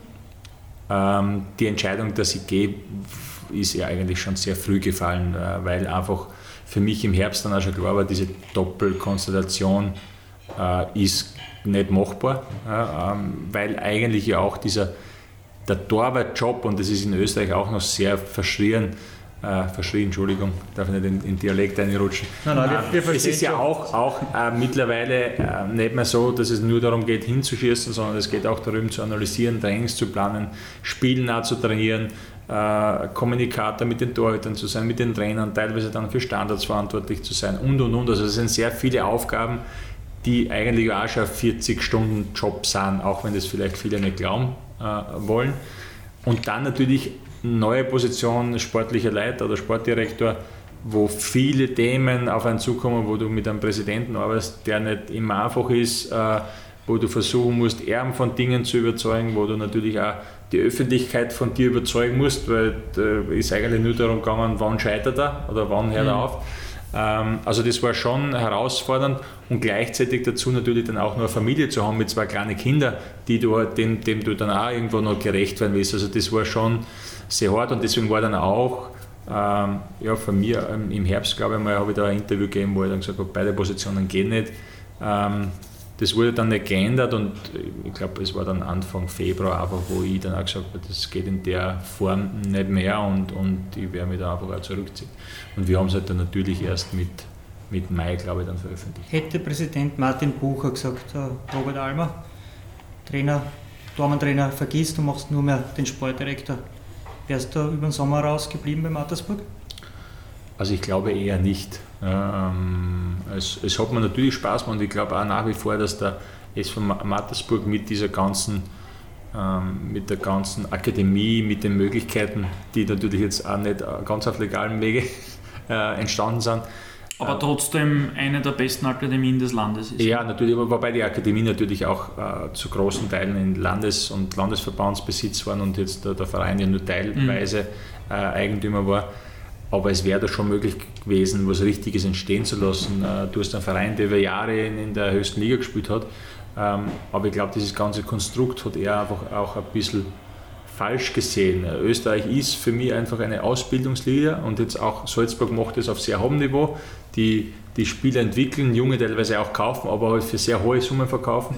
Und Österreicher waren jetzt schon länger keine ja, dabei. Ja, ja, aber natürlich, ja, aber natürlich ist es ja ja. Man muss ja, auch, oder Red Bull denkt ja auch global und jetzt nicht im, in kleinen Österreich. Aber für Mattersburg wäre das schon eine Möglichkeit gewesen, junge Spieler zu holen, zu entwickeln, spielen zu lassen und danach wieder zu verkaufen. Nur dieses Thema Spielerverkauf war in Mattersburg ein Thema, das halt nicht wirklich von Interesse war. Ja, jetzt im Nachhinein weiß man natürlich, warum einem das wurscht war, ob ein Spieler verkauft oder nicht. Ähm, äh, aber der Verein, glaube ich, jetzt über die Jahre hätte hätte, hätte sicher einen Großteil seines Budgets über Spielerverkäufe akquirieren können. Das wäre sicher möglich gewesen. Und wenn man da sieht, wie viele Spieler noch, oder noch, noch Vertragsende dann ablösefrei gegangen sind, die eine Karriere gemacht haben. Äh, nehmen wir jetzt einen Fakascher, der Fuchs war, glaube ich, der Einzige, den, mit dem sie wirklich Geld verdient haben. Äh, aber da waren so viele mehr, die dann von Mattersburg weggekommen sind und wirklich noch bei guten Stationen gespielt haben und, und Karrieren gemacht haben, glaube ich schon, dass da was möglich gewesen wäre. Und was ja auch so ein bisschen einen Sog bewirkt, wenn ich Spieler verkaufe, heißt es für andere junge Spieler wieder, ja, da kriege ich die Möglichkeit zu spielen und mich weiterzuentwickeln und nach ein, zwei Jahren werde ich wieder weiterverkauft. Ein Jahr nach deinem Abgang ist dann die Bombe geplatzt, nämlich im Sommer 2020 war der SV Mattersburg aufgrund eines Skandals rund um Präsident Martin Bucher und dessen äh, Kommerzialbank war dann der Verein Geschichte. Du warst Sportdirektor bei Mattersburg auch wenn du jetzt sagst, man wollte Spieler grundsätzlich nicht zwingend transferieren, aber man hat mit Spielern zu tun, man hat mit Beratern zu tun, mhm. mit Transfers, man muss den Kader planen äh, und üblicherweise fließt da Geld. Hast du nie mit Geld zu tun gehabt bei Mattersburg oder sind da wirklich nie Ungereimtheiten aufgefallen? Also er hat, er hat das schon so gemacht, dass er niemanden zum Geld, sage ich jetzt mal, hingelassen hat. Also ich habe eigentlich keinen Einblick gehabt. Also den einzigen Einblick, äh, den ich gehabt habe, ist der, der den, den, die Berichte, die die Bundesliga gehabt hat. Und mit diesen Berichten hast du dann versucht, halt ein bisschen zusammenzustellen, okay, was ist jetzt das Budget? Und da war ja Mattersburg jetzt allein von den Personalkosten, glaube ich, in den Top 5 drinnen und sehr hoch angesiedelt. Also du hast dann ungefähr gewusst, was die, äh, was die, was die Spieler verdienen und, und natürlich hat man dann auch einen Vergleich, ich, natürlich auch viel Kontakte zu anderen Vereinen, äh, wo man dann natürlich weiß, okay, was ist jetzt, äh, was sind äh, Gehälter zum Beispiel, die jetzt gängig sind äh, und man braucht jetzt dann nur, wenn man das Budget hernimmt, vom Leistungsniveau war man halt in einem Bereich von, von Hartberg zu Pölten, nur die Personalkosten waren halt um einiges höher als bei diesen Vereinen. Und dann, du, das hat einen Grund, warum Bürger, Mörz und Namosti und Co. immer bei Mattersburg blieben sind. Ja, aber also es ist ja relativ einfach, dann diese Zahlen zu lesen, weil es einfach auch öffentliche, transparente Zahlen sind. Äh, und dann brauchst du nicht, okay, wenn Personalkosten das sind, was sind die Mitarbeiter, äh, wie viele Spieler habe ich und dann ganz blöd formuliert, dividiere ich durch die Anzahl und dann weiß ich mal, was das Durchschnittsgehalt ist für alle Mitarbeiter und da weiß ich schon, dass das relativ viel ist. Ähm, aber so von den Zahlen her hat, hat er eigentlich niemanden zugelassen. Also hat, es hat auch, im Nachhinein bin ich eigentlich froh darüber. Ich war weder zeichnungsberechtigt noch sonst was. Also auch bei Verträgen war ich nicht zeichnungsberechtigt. Also das war jetzt für mich im Nachhinein sicher ein großer Vorteil, ähm, da nicht, nicht eingebunden zu sein. Aber auch in der Phase des Arbeitens war das natürlich auch eine Behinderung, weil du eigentlich keine Entscheidungen ohne Präsidenten treffen konntest. Aber Gehaltsverhandlungen hat dann praktisch nur der Präsident gemacht? Naja, die, ganzen, die, die, die, Vorverhandlungen habe natürlich ich gemacht, aber im ja. Endeffekt muss er dann das okay geben und das war halt dann ähm, ja, schwierig, aber es ist einfach ein, ein, Thema, das halt dann sehr lange dauert, die Prozesse dauern einfach extrem lang ähm, und äh, ja, das hat es dann nicht so einfach gemacht. Ja. Robert Almer findet aber offensichtlich immer eine neue Aufgabe. Das heißt, Mattersburg war es vorbei und äh, im Sommer 2019 wurde es dann unter Teamchef Franco Foda, Tormann-Trainer des österreichischen Nationalteams und damit auch im Coaching-Staff für die kommende Europameisterschaft dabei. Und wenn wir nicht ganz falsch liegen, der Simon hat recherchiert, bist du dann ab Juni 2021 der erste Österreicher, der Spieler und als Trainer bei einer Europameisterschaft war. Ja, ist nicht so schwer, bei vielen Europameisterschaften waren wir noch nicht. Nein, er hat, er hat das hat etliche Stunden investiert ja. in diese Recherche. Abgesehen von deiner Rolle im ÖFB, welche Tipps und Tricks gibst du deinem Goalie-Team in der Vorbereitung auf dieses große Event mit? Ich glaube, dass das ganz schwierig ist und, und diese, dieses, dieses Event muss jeder auch für sich irgendwo wahrnehmen, also jetzt die Torhüter an sich und, und äh, ja, auch verarbeiten. Und klar ist es, ist ein sehr großes äh, Event und, und es war auch für, für uns in einer Phase, wo die Quali so gut war, wo die Stadien voll waren, äh, hast du schon gedacht, da, geht jetzt nicht mehr wirklich was drüber, allein von der Stimmung und vom, vom Aufwand, der rundherum betrieben äh, wird. Aber bei einer Endrunde ist es dann nochmal eine ganz andere Hausnummer. Allein von der Organisation, wir haben in Frankreich die große Herausforderung mit diesen ganzen Anschlägen gehabt, wo wir dann wirklich abgeschottet waren, wo Militärpolizei dabei war mit Sprengstoffhunden. Also jetzt aber alles am Hotelgelände bei uns. Mhm. Also es dürfen keine Gäste kommen. Wenn wir ein Paket geschickt kriegen, von unserem Ausrüster, dann müssen wir das anmelden mit der Nummer, dass da nicht irgendein Sprengstoffbacking ist. Also das war schon teilweise äh, extrem, aber da hat ja der Verband nicht einmal was dafür können, sondern das waren einfach dann auch die Vorgaben äh, von, von den Behörden in Frankreich. Ähm, aber speziell dann auch die Spiele, das ist halt von der Stimmung. Also ich glaube, wenn du einmal Spieler bei einer Endrunde bist mit einem vollen Stadion, also so eine Stimmung wirst du bei keinem anderen Spiel haben. Also das war einfach unglaublich, wenn dann wirklich 50 Prozent im Stadion entweder für deine Nation sind oder 50 Prozent für die andere. das ist schon was Außergewöhnliches und äh, ich kann da sagen, auch als Fan, ja, was Außergewöhnliches. Also es ist wirklich, wirklich extrem, wenn man die Länderspiele, wie, wenn man jetzt, oder wenn man jetzt äh, beim Verein Spiele anschaut, ist es so, du hast diesen harten, die, diese harte Fanszene, die halt Stimmung macht und dann hast du halt deine 40% oder 50% Supporters, die das, die halt das Spiel anschauen, die halt dann klatschen, wenn es gut mhm. läuft, aber viel mehr ist es nicht und, und wenn du bei so einer Endrunde bist, sind halt wirklich 100% im Stadion Hardcore-Fans mhm. und die gehen halt einfach voll mit und, und das macht schon extrem viel und, und äh, ich glaube, das macht das Event dann auch so einzigartig. Du hast beim ÖFB äh, bis vor wenigen Monaten auch die Koordination der Torwarttrainerausbildung inne gehabt, warst zudem auch noch beim Projekt 12 engagiert, also das ist das Elite-Nachwuchsprojekt des ÖFB. Diese beiden Ämter hast du im Herbst 2020 allerdings zurückgelegt. Warum? Mhm. Ähm, also es waren natürlich sehr viele, viele Aufgabengebiete. Einerseits eben Torwarttrainer, Koordinator, wo ich halt versucht habe, die ganzen Abläufe in den Nachwuchsteams zu organisieren, wie ein Lehrgang abläuft, äh, wie wir die Trainings dokumentieren. Da haben wir mit SAP einen eigenen Partner, ähm, wo, wo, wo das alles eingetragen wird, habe versucht, einen Überblick über alle Nachwuchstorhüter zu haben, eben auch über diese äh, Software, wo dann die Videos von den Trainings der Nachwuchsteams und Torhüter eingespielt werden. Also auch das schon eine relativ große Aufgabe. Äh, dazu war noch die Betreuung äh, von diesem Projekt Torhütern, da haben wir zu dem Zeitpunkt zwei gehabt, die dabei sind, was noch dazu kommt, wenn Probleme anfallen, wenn wir Equipment brauchen. Also eigentlich Mädchen für, für alles in dem Bereich. Und mir war es aber auch, oder das war auch ein, ein Thema, das ich bei Karriereende schon gehabt habe. Ich war immer so, ähm, oder habe immer den, Vers oder den Wunsch gehabt, mich einmal selbstständig zu machen und, und mein eigenes Ding zu machen. Und äh, äh für mich war jetzt einfach jetzt im Winter die Entscheidung da zu sagen, ähm, ich habe jetzt in sehr vielen Bereichen Einblicke gehabt. Ich war Sportdirektor, ich war Torwarttrainer beim Bundesligaverein, jetzt auch im ÖFB für sehr viele Aufgabengebiete zuständig. Ähm, und ich will einfach auch meinen, meinen eigenen Weg irgendwo auch gehen und äh, habe da jetzt ein, ein Einvernehmen mit, mit, dem ÖFB, dass ich jetzt nur noch für das A-Team auf Honorarbasis zuständig bin. Äh, da versuche, sofern es halt mit, mit dieser, mit den, mit dieser Zusammenarbeit möglich ist, ähm, dass ich den Teamchef oder das, das Trainerteam unterstütze, natürlich in, in, in Vorleistung oder in Vorarbeit zu den Lehrgängen, die gängigen Torhüter analysiere, Videos für unsere Torhüter dann zusammenstelle, wo dann Standards, Freistöße und so weiter drinnen sind. Ähm, die Kommunikation natürlich mit den Torhütern, mit den Torwartern in den Vereinen weitermache. Äh, all dies, aber eben dann auch mein, mein eigenes Business und meine eigenen Ideen äh, oder auch Dinge, die mir zum Beispiel Spaß machen, dann auch äh, umsetzen kann. Spaß ist ein sehr gutes Stichwort. Du warst ja vor nicht allzu lange Zeit, Februar 2021, bei The Masked Singer dabei. Wie kommt man dort als ehemaliger Tormann hin?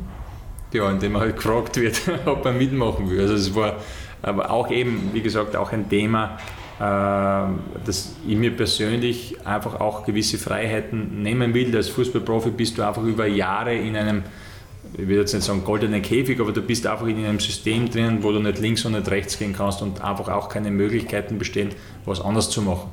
Und mir war es einfach wichtig, auch diese, diese Möglichkeit zu haben, äh, auch einmal vielleicht was zu singen. Und ich bin auch jemand, der grundsätzlich äh, mich für sehr viele Dinge interessiert. Also ich bin auch jemand, der zum Beispiel bei mir im Keller unten äh, die Fliesen und, äh, und die Stiegen zum Beispiel auch selbst auf äh, die Fliesen lege und, und dann halt einmal handwerklich irgendwas mache. Wie bringst du das bei? YouTube? Ähm, ich habe das Glück gehabt, dass ich einen Vater habe, der mit mir sehr viel handwerklich gemacht hat, aber YouTube ist wirklich eine, eine sehr gute Möglichkeit. Ähm, zum Beispiel bei Stiegen, man würde jetzt da nie mehr machen, würde ja, ja. keiner mehr empfehlen, weil die Stiegen hat, glaube ich, drei Wochen gedauert, bis der fertig war, da wäre ein Fliesenleger wahrscheinlich in zwei Tagen fertig gewesen. Aber es ist auch wieder ein, eine, äh, ja, lehrreiche, lehrreiche Zeit gewesen, wo du einfach dann auch mit, mit Fliesen, mit Fliesenkleber, mit Fliesenschneiden beschäftigt bist und einfach einmal was abseits vom Sport machst als, als Ablenkung. Und für mich war das jetzt auch mit, mit dem Mask Singer eben so eine Möglichkeit, einmal in einen ganz anderen Bereich reinzutauchen. Ich habe natürlich schon als Jugendlicher eine musikalische Ausbildung gehabt ähm, aber jetzt 20 Jahre damit gar nichts. Gesangstechnisch oder Instrument? Äh, beides, gesangstechnisch und, und gesangstechnisch habe ich jetzt nicht, hab jetzt nicht rausgehört. Schlecht war es aber nicht. Ne? Ähm, aber einfach diese Möglichkeit haben, einmal was zu machen, was, was einem gar nicht zugetraut wird. Ähm, das war schon, schon eine, eine äh, unglaublich coole Erfahrung und ähm, war für mich jetzt, jetzt auch im Nachhinein die absolut richtige Entscheidung, weil, weil jede Minute, die ich dort auf der Bühne stehen habe können, genossen habe. Sucht man sich das Kostüm selber aus? Nein, aber es war auf alle Fälle extrem heiß. Äh, und mit der Atmung, das hat auch nicht so ganz funktioniert. Aber äh, einfach auch dieser ganze Prozess. Äh, Vielleicht für unsere Zuhörer, ja. du warst ein Wackeldackel. Ja. Und das hätte mich jetzt interessiert, ob man sich als Robert Almer einen Wackeldackel selber aussucht. Nein, das, also das eigentlich nicht. Aber, man, der Germknödel wäre jetzt, das wäre relativ einfach. Wenn du jetzt aufgehst, wäre gesessen. ähm, ich glaube schon, dass sie natürlich, ähm, die, die, die Redaktion natürlich äh, auch Charaktere sucht, die dann irgendwo dann dazu passen zu, zu, zu der Persönlichkeit. Und das hat ja eigentlich jetzt Wackeldackel, grundsätzlich jetzt Wackeldackel, okay, hat jetzt mit Sport jetzt nicht so viel zu tun, aber allein jetzt der Jogginganzug, die Gutketten, das passt genau zu Marco mhm. Arnautovic, muss man so sagen. Und ich habe mir dann gedacht, naja, so die Bewegungen, die er so macht, das kenne ich eh und das passt eigentlich ganz gut dazu. Und, und von daher ähm, glaube ich, hat das auch wie die Faust aufs Auge dann mhm. auch zusammenpasst. Auch wenn ich jetzt natürlich normalerweise nicht so bin, wie ich mich dann in dieser Rolle äh, bewegt habe. Aber es war für mich einfach extrem interessant, da andere Bereiche zu, zu sehen, die aber genauso professionell sind, die genauso Hygienekonzepte, so jetzt mit, mit Corona äh, im, im Sport ja normal ist, äh, umsetzen, die auch, auch super funktionieren und aber auch das Training, das Vocal Coaching auch auf einem extrem hohen Niveau ist, wo du einfach auch, ja, die Weiterentwicklung auch Tag für Tag sichtbar ist. Wer hat davon gewusst, dass du an der Show teilnimmst und vor allem, wie hast du mit deinen Kindern darüber gesprochen oder nicht gesprochen? Also gewusst hat es eigentlich nur die, die Frau äh, und mein Management. Und das war es eigentlich. Also weder ja. meine Eltern, die Kinder nicht. Mit den Kindern ist es ein bisschen schwierig geworden, weil irgendwann habe ich üben auch müssen. Und wir haben halt dann gemeinsam gesungen äh, und haben halt dann die Lieder gesungen und, und meine Kinder kennen die Lieder eigentlich, also auch, auch die Texte auswendig. Und es war aber ganz witzig dann auch zu sehen, wenn, wie, die, also wie wir dann gemeinsam die Shows dann auch geschaut haben, äh, am Morgen danach, wie schnell meine Tochter eigentlich draufgekommen ist, dass ich das bin. Äh. Wir haben dann natürlich versucht, das noch irgendwie hinauszuzögern und zu sagen, naja, ich kann da ja nicht bei der Show dabei gewesen sein, ich war ja daheim und nein, das gibt es nicht. Und wir haben ja dann immer irgendwelche Ausreden gefunden. Und irgendwann geht es halt dann nicht mehr und dann spätestens halt bei der Demaskierung hat sie dann gesagt, ich habe es immer gewusst. Bei der Demaskierung, wo warst du da zu dem Zeitpunkt? Ähm, ja, bei der, äh, bei, der, bei der Familie dann im, im, Endeffekt am nächsten Tag in der Früh. Und also mit den Kindern, nachdem die Show ja immer von 20 bis 23 Uhr war, war es nicht möglich, mit den Kindern sie zu schauen. Und wir haben dann gemeinsam am nächsten Tag in der Früh äh, uns, uns die Show angeschaut und das war, das war natürlich mit den, mit den Kids dann immer ein Highlight, das zu sehen. Wobei das mit den Kindern war ein, Tag danach, bei der Ausstrahlung, selbst war im, im, im, Trainerkurs und äh, ja, da haben sie mich dann eh ziemlich abgefeiert, dass ich dann als, als Wackeldackel maskiert auf der, auf, der, auf der Bühne gestanden bin. War auch, war auch lustig, aber natürlich Corona-bedingt ein bisschen schwierig dann zu feiern. Jetzt wissen wir, was die Trainer am Abend machen bei so einem Lehrgang. Für Masksinger schon? Äh, eigentlich nicht, das habe ich dann absichtlich eingeschalten, aber ich glaube, sie es normalerweise nicht schauen, aber in dem Moment, glaube ich, war es dann die richtige Entscheidung. Habt ihr hinter den Kulissen bei The Masked Singer äh, gemeinsam Dance Moves geprobt oder habt ihr gar nicht gewusst, wer die anderen Kandidaten sind? Also wir haben gemeinsam eigentlich gar nichts gemacht. Ich habe hab die Kandidaten dann eigentlich, außer die natürlich dann davor ausgeschieden sind, ähm, äh, aber, aber ähm, die, die im Finale war, keine Ahnung gehabt, wer es ist und wir haben uns dann eigentlich erst nach dem Finale das erste Mal dann alle dann wirklich face to face gesehen. Aber das war, ja, ist ja auch das Coole und das Interessante an der Show, dass du jetzt wirklich gar keine Ahnung hast, äh, wer hinter den anderen Masken ist. Du hast keine Ahnung, was sie singen. Also das ist schon. Aber wie viele Eingänge gibt es dort ins Studio oder wie haben sie das gemacht? Äh, es ist alles sehr gut organisiert und so organisiert, dass man sich sehr wenig und ganz selten über den Weg läuft. Und wenn, dann natürlich komplett maskiert. Das heißt, man, man kriegt wirklich überhaupt nichts mit und, und weiß nicht, wer die anderen Masken sind. Aber das Raten beginnt natürlich ab dem ersten Tag und man überlegt, wer könnte das sein, aber es ist relativ schwierig, da dann auch dahinter zu kommen. Robert, du hast vor kurzem nicht nur bei The Masked Singer teilgenommen, sondern auch den Relaunch deiner Website publik gemacht. Dort kann man dich für Coachings, Mentorings und Gastvorträge buchen. Hast du für diese Themen Ausbildungen gemacht oder taugst du ganz einfach äh, Leute zu coachen und zu trainieren?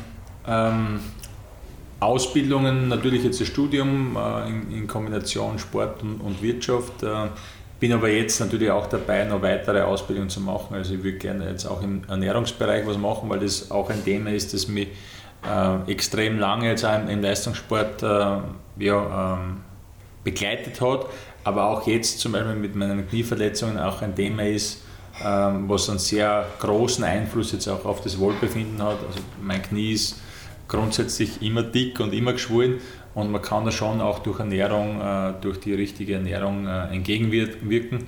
Ähm, und was jetzt bei mir natürlich ein Vorteil ist, meine Schwester ist äh, Ernährungswissenschaftlerin, Diätologin und Sportwissenschaftlerin, also äh, ist auch ein gewisses Know-how in der Familie ähm, vorhanden und von daher äh, eben viele Themen, glaube ich, die jetzt den, den Leistungssport, die einen als Leistungssportler dann auch äh, begleiten. Und das sind einfach auch sehr viele Dinge, die, die ich äh, gerne weitergeben möchte, weil das einfach ähm, ja, Erfahrungen sind, die auf einem sehr hohen Niveau halt einfach auch stattfinden. Also wenn ich jetzt denke, bei der Nationalmannschaft haben wir einen Haubenkoch dabei, der nach Vorgaben eines äh, Ernährungswissenschaftlers dann auch die Ernährungspläne erstellt, kocht, mit wenig Zucker kocht, äh, ohne Gluten kocht.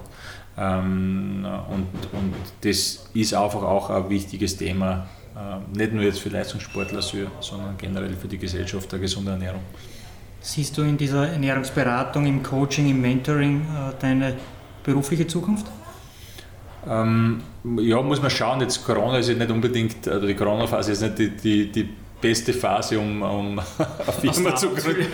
Firma zu gründen. Ähm, aber natürlich habe ich jetzt den, den Vorteil, äh, durch meine Karriere schon einen gewissen Polster zu haben und, und da jetzt nicht den Druck zu haben, ich muss und das muss sofort funktionieren, sondern ich versuche das wirklich in, in aller Ruhe entwickeln zu lassen und äh, ja, äh, habe schon mit, mit einzelnen, äh, in dem Fall jetzt mit, mit Torhütern gearbeitet, am Platz gearbeitet, aber ich glaube, es gibt noch so viel mehr Dinge, die man, die man vermitteln kann, die man jungen Sportlern vermitteln kann, die man ihnen auf den Weg geben kann. Und speziell ich jetzt äh, hätte in meiner Karriere, vor allem jetzt als junger Spieler, gerne jemanden gehabt, der mir Inputs gibt, der mir, der mir Hilfestellungen gibt. Äh, und das ist, glaube ich, schon auch was, äh, man darf jetzt als Sportler nicht immer nur nehmen, sondern ich glaube, es ist ja irgendwann auch die Zeit, was, was zurückzugeben. Und da liegt es mir schon am Herzen, dann auch in den, in den Nachwuchs äh, ja, was zurückzugeben und ihnen einfach dann auch Möglichkeiten zu geben. Und das ist so, glaube ich, ein, ein, ein großer Teil, aber natürlich auch, äh, was Vorträge betrifft, was äh, ja vielleicht auch Beratung für Firmen betrifft, was Leadership betrifft, was äh, einfach auch äh, in Leistungssport wichtig ist, in einem, in einem Team wichtig ist, ähm, ja, trifft natürlich auch äh, im Wirtschaftsunternehmen zu. Perfekter Übergang, Vorträge, Keynotes für Unternehmen, Leadership äh, lehren und, und zeigen. Auf deiner Website bietest du dieses Service eben auch an und da ist uns eine Leistung oder ein Satz besonders aufgefallen, nämlich du gibst nicht zwingend das Thema des Vortrags vor, sondern setzt dich auch gern mit dem jeweils anfragenden Unternehmen zusammen und entwickelst einen Plan. Hm. Wie sieht hier das Prozedere aus und was kannst du da einbringen? Hm. Also ich, ich habe die Erfahrung gemacht, ich war vor einem halben Jahr beim, beim äh, Business Meeting, wo auch ich gewisse Fragen gestellt bekommen habe und wo dann auch Themen aufgepoppt sind, mit die ich eigentlich gar nicht gerechnet hätte, aber die ich extrem spannend und interessant gefunden habe, jetzt einfach auch in Konstellation Leistungssport äh, oder jetzt auch als Einzelsportler äh, mit, mit Wirtschaft und wie man auf gewisse Dinge einfach auch einwirkt. Und, und deswegen will ich das auch gar nicht eingrenzen in irgendeinem Bereich, sondern am besten ist es immer, äh, und der Spruch passt ja glaube ich auch gut, jetzt auch zum Kaffeeaustag, durchs Reden kommen die Leute zusammen.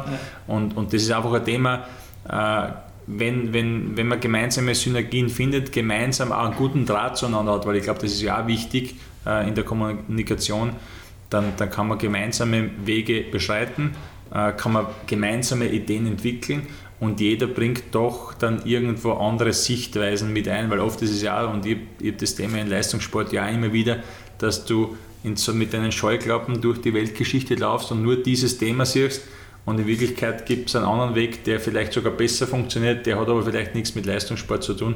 Deswegen war für mich jetzt zum Beispiel auch dieses, dieses äh, Thema mit dem Mask Singer so interessant, weil es äh, auch andere Themen gibt, in denen man erfolgreich sein kann, in denen man Spaß haben kann, in denen man was weiterentwickeln kann und, und Menschen vielleicht dann auch was mitgeben kann. Ähm, und ich glaube, dass da einfach diese Kommunikation, dieser Austausch einmal die Grundvoraussetzung ist. Ich bin jetzt keiner, der sagt, ja, buch mich für einen Vortrag und dann erzähle ich da eine Stunde was und dann gehe ich wieder. Ich glaube, da ist schon diese persönliche Note ist, äh, ist schon ein, ein, entscheidend, wenn man zusammenarbeitet. Aber gibt es Themen, die du ablehnen würdest? Es gibt sicher, gibt sicher Themen, aber auch, auch wieder äh, politische Themen, glaube ich, ist jetzt als, als Sportler im Sportbereich sicher ein Thema, das was, was relativ schwer ist und wo man sich natürlich sehr leicht auch den Mund verbrennen kann. Für Athleten, wir haben es kurz angeschnitten, äh, bietest du ja auch individuelle Betreuung an. Mhm. Das ist eben diese Mentoring-Geschichte. Du begründest es damit, weil du selbst während deiner Karriere ähm, immer wieder auf Freunde auch zurückgreifen hast können, mhm. Die dir dann mit Rat und Tat zur Seite mhm. gestanden sind. Wer hat dich also in der Karriere unterstützt? Äh, es gibt nicht viele, muss man auch sagen. Ähm, es gibt, gibt ähm, einen Torwarttrainer zum Beispiel, der mich extrem forciert hat und das war in meiner Zeit als BNZ-Torhüter mit, ich glaube, 15, 16, 17 in, in dieser Zeit, äh, mit dem ich sogar dann danach, also in meiner Zeit, wo ich in Mattersburg schon Torhüter war, in der Bundesliga noch zusätzlich trainiert habe, äh, weil er eine sehr wir können ruhig Namen nennen. Also. Äh, Saki Puskulovic heißt er, also ich weiß jetzt gar nicht, äh. Äh, ob er Serbe, Kroate, Bosnier ist, muss man immer vorsichtig. Ja. Ja äh, sein. Aber ich, ich habe da extrem viel mitgenommen in der Zeit, extrem viel gelernt, sehr im Detail gearbeitet mit ihm und viele Themen, die ich jetzt als Trainer jetzt auch international mitbekomme, sei es jetzt aus der Schweiz, aus Portugal, Spanien, hat er zu der Zeit versucht schon äh, umzusetzen und, und ich habe eigentlich fast meine gesamte Karriere von diesem Input, den ich da bekommen habe, gelernt oder auch gelebt. Und da sind auch viele Dinge dabei, die jetzt vielleicht jetzt auch bei sehr vielen Torhütern nicht funktionieren, die eigentlich sehr einfach wären umzusetzen, wenn man das im Nachwuchsbereich schon äh, mit einbindet. Und das war einer, ein sehr wichtiger ähm, Faktor. Und dann natürlich äh, habe ich Individualtrainer gehabt, vor allem jetzt am Ende meiner Karriere, die mich extrem jetzt auch im körperlichen Bereich äh, nochmal weiterentwickelt haben. Ähm, und das ist eigentlich schade, dass das erst am Ende meiner Karriere gekommen ist, weil man, natürlich war es eine andere Zeit und, und äh, äh, war damals noch nicht so, so gegeben, dass es Individualtrainer gibt. Ähm, aber durch dieses Training und durch diese Möglichkeit hast du nochmal eine ganz andere Chance, dich weiterzuentwickeln. Sprichst du aktiv äh, junge Torleute an und, und bietest deine Hilfe an oder kommen die zu dir? Also es ist eher wirklich, wenn, wenn jemand auf mich zukommt. Also ich bin jetzt nicht jemand, und da müsste ich sonst wahrscheinlich eine Managementagentur aufmachen, dass ich jetzt aktiv ähm, die, die Spieler ähm, anschreibe oder, oder kontaktiere. Ich glaube, es ist wichtig, dass sie dann von sich aus äh, kommen und das auch wollen. Es hilft mir nichts, wenn, wenn, wenn jetzt einer mit mir sagt oder einer sagt, ja du, jetzt machen wir mal eine Stunde Training und der nicht zu 100% von der Sache überzeugt ist und nicht hundertprozentig dabei ist, dann, dann macht das auch keinen Sinn. Und ich habe zum Beispiel jetzt auch mit, mit einem Torhüter gearbeitet, wo ich dann auch gesagt habe, hey, nimm deinen Torwarttrainer mit, äh, dann machen wir wirklich eine Session, wo dein Torwarttrainer dabei ist, wo ich dabei bin, wo du dabei bist, wo einfach auch dann vielleicht ein bisschen Know-how an deinen Torwarttrainer weitergeben wird, mit dem du tagtäglich arbeitest. Mit mir wirst du jetzt nicht jeden Tag am Platz stehen, einfach um da auch vielleicht wieder neue Inputs zu geben und wieder nicht nur diese Scheuklappen mhm. drauf zu haben, sondern auch mal vielleicht open-minded zu sein und, und äh, sie dann so, so weiterentwickeln zu können. Apropos open-minded, Digitalisierung, was spielt die eine oder welche Rolle spielt Digitalisierung bei, beim Job im ÖFB, bei deinen privaten Angeboten? Ähm, verwendest du digitale Tools, um deine Athleten zu verbessern? Also ich glaube, dass es mittlerweile, vor allem im Leistungssport, ohne Thema gar nicht mehr geht. Es ist mittlerweile, äh, speziell jetzt auch im Nationalteam, ein Thema, das fast alles, es wird jedes Training per Video aufzeichnen, es wird alles analysiert, also äh, jetzt auch bei mir, wenn ich jetzt eine Analyse von einem Spiel mache, dann werden beim Schuss äh, wird natürlich geschaut, kann er halten, kann er nicht, war er schwer, war er nicht schwer, aber es wird auch die Geschwindigkeit äh, beziehungsweise die Zeit, die der Torhüter dann überhaupt zum Reagieren hat, herausgemessen. Es wird geschaut, okay, kann er den Schuss überhaupt halten? Also es ist dann schon sehr wissenschaftlich. Ähm, und das ist aber dann auch, wo du sehen kannst, man, wenn ein Schuss äh, oder wenn du nur keine Ahnung, jetzt 0,5 Sekunden Zeit hast, auf einen Schuss zu reagieren und du weißt, dass die Reaktionszeit bei 0,16, da bist du aber schon sehr schnell bis 0,21 irgendwo liegt äh, und du dann eigentlich 0,3 Sekunden Zeit hast, am Ball zu halten und du weißt, du brauchst von der Mitte vom Tor auf die Seiten, sagen wir mal rund eine Sekunden, manche mhm. ein bisschen schneller, manche ein bisschen langsamer, dann weißt du dann zum Beispiel auch, dass ein Ball nicht haltbar ist. Ähm, und da ist es schon äh, jetzt auch durch, durch die Digitalisierung, durch die Möglichkeiten, Daten vor allem auch zu erheben, äh, die zu analysieren, äh, ist es aus dem heutigen Fußball nicht mehr wegzudenken. Auch wenn man trotzdem sagen muss, Daten ist das eine, aber was am Platz passiert, ist, was, ist trotzdem was anderes, weil es Menschen sind, weil es ein soziales Gefüge ist, weil da auch Stress, Druck noch dazu kommen und das sind Dinge, die du mit Daten nicht so einfach messen kannst. Ähm, deswegen muss man da auch trotzdem mit Daten immer ein bisschen vorsichtig sein.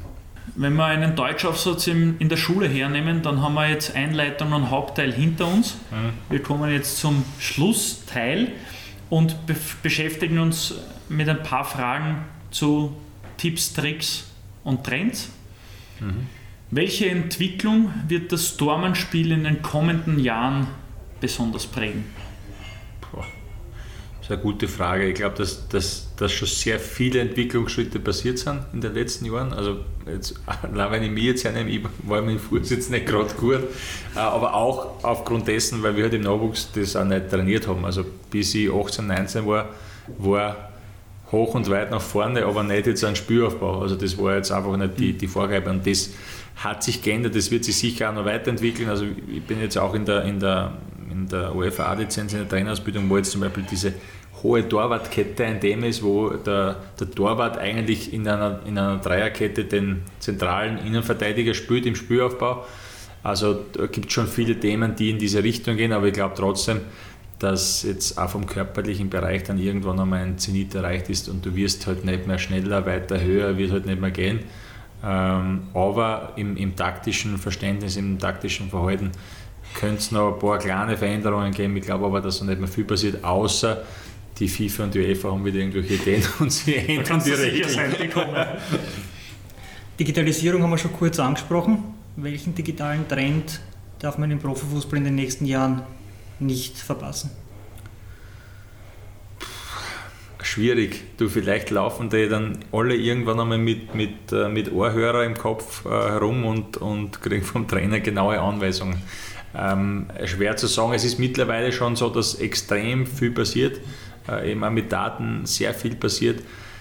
Aber es ist trotzdem noch für mich ein Sport, der, der mit Menschen zu tun hat, wo Menschen Fehler machen, äh, wo Menschen individuelle Entscheidungen treffen und das macht ja eigentlich den Sport aus. Deswegen ähm, für mich die Digitalisierung ist, ist jetzt speziell jetzt was den Leistungssport betrifft sicher eine große Hilfestellung, auch in der, in der Analyse, in der Spielanalyse. Ähm, aber ich glaube trotzdem, dass das Spiel im, im Vordergrund bleiben muss. Also das hoffe, das hoffe ich zumindest, weil das auch den, den Sport und den Fußball ausmacht. Die nächste Frage zielt jetzt nicht zwingend auf den Leistungssport ab, aber definitiv aufs Sportbusiness im Allgemeinen. Welche Tipps hast du für unsere Hörer parat, damit sie ihre beruflichen Träume im Sportbusiness verwirklichen können?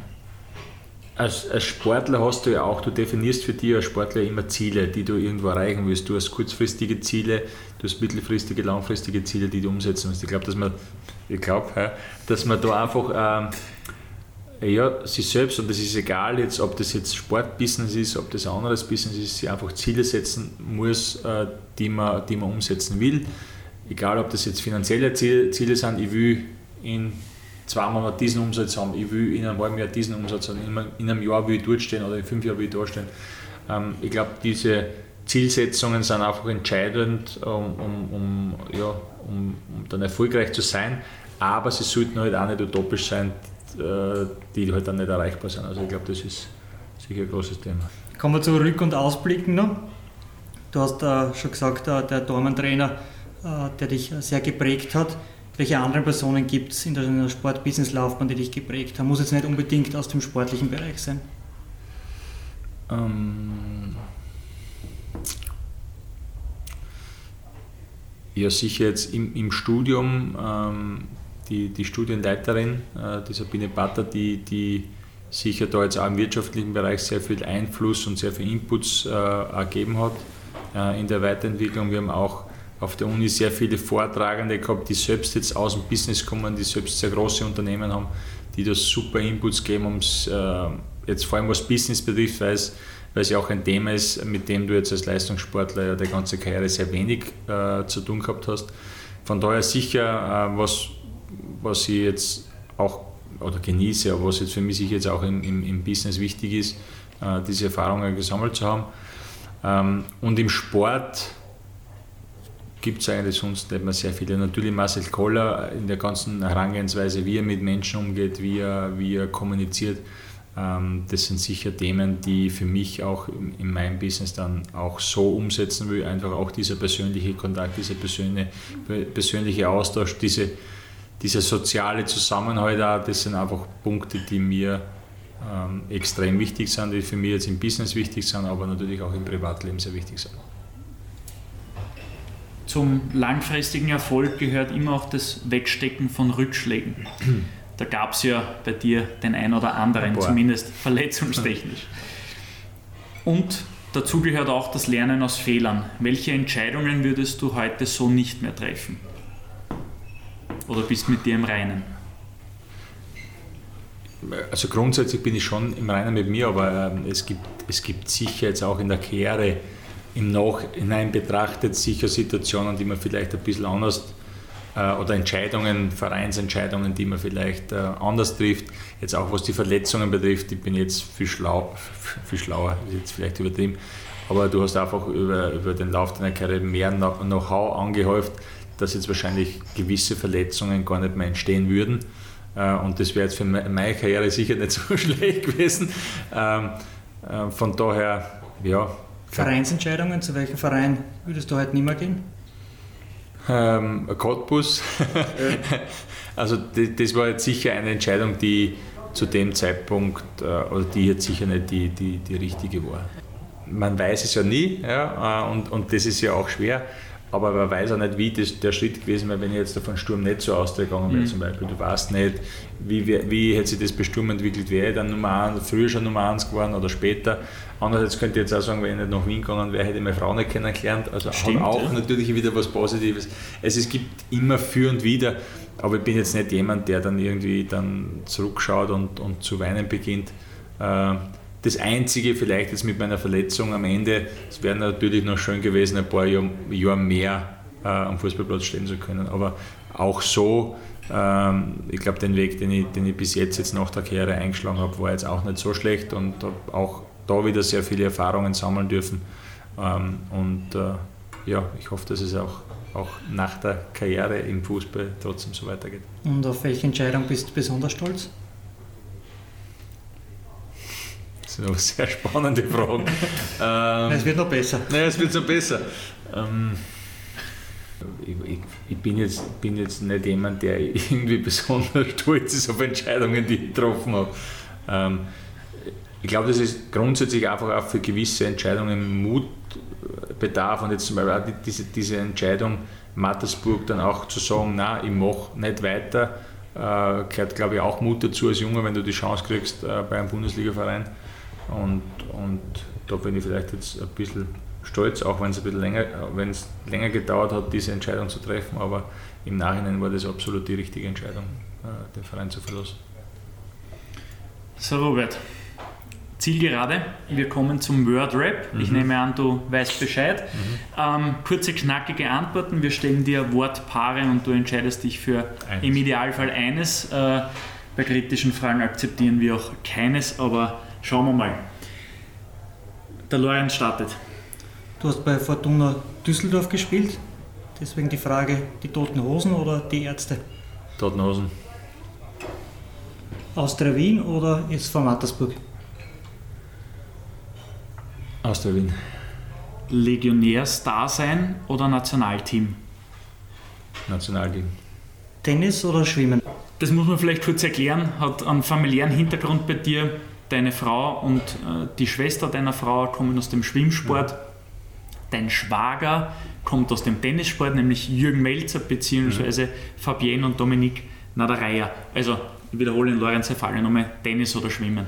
Tennis, aufgrund dessen, ich war selbst früher begeisterter Tennisspieler, war gar nicht mehr so schlecht, war glaube ich auch ein, ein kleines Talent zumindest. Ein Netzwunder. Ja, äh, aber Schwimmen ist so gar nicht meins, es ist eher so wie ein Star, der untergeht. Also Dabei ist eigentlich eine gute Länge Ja. vom Arm her. Sänger oder Tänzer? Sänger. Und an, in Anlehnung auch darauf, beziehungsweise an den Masked Singer, Starmania oder Dancing Stars? Weder noch. Cham- Champions League mit einem Club oder Euro K.O.-Phase mit dem Nationalteam? Euro K.O.-Phase. Aktiver Profi oder Torwarttrainer? Aktiver Profi. Aufstieg mit Düsseldorf oder Bundesliga mit Hannover? Aufstieg mit Düsseldorf. Wien oder Steiermark? Steiermark. Kaffee oder Tee? Jetzt darfst du Kakao sagen. Äh, ja, eigentlich Kakao, ja. Robert, vielen Dank. Äh, So hat noch niemand unsere, unseren Talk beendet. Danke, dass du dir Zeit genommen hast. Das ist jetzt eine sehr üppige und sehr coole Episode geworden wieder mal. Bitte gerne. Und wir steuern auf Nummer 20 zu. ja, hat mir Spaß gemacht. Ich hoffe, es sind ein paar Antworten dabei, die ja gut sind. Skandalös. Danke. Bitte. Kaffeehaus-Talk, der Sportbusiness-Podcast für Deutschland, Österreich und die Schweiz. Von und mit Lorenz Kirschlager und Simon Peter Karamza.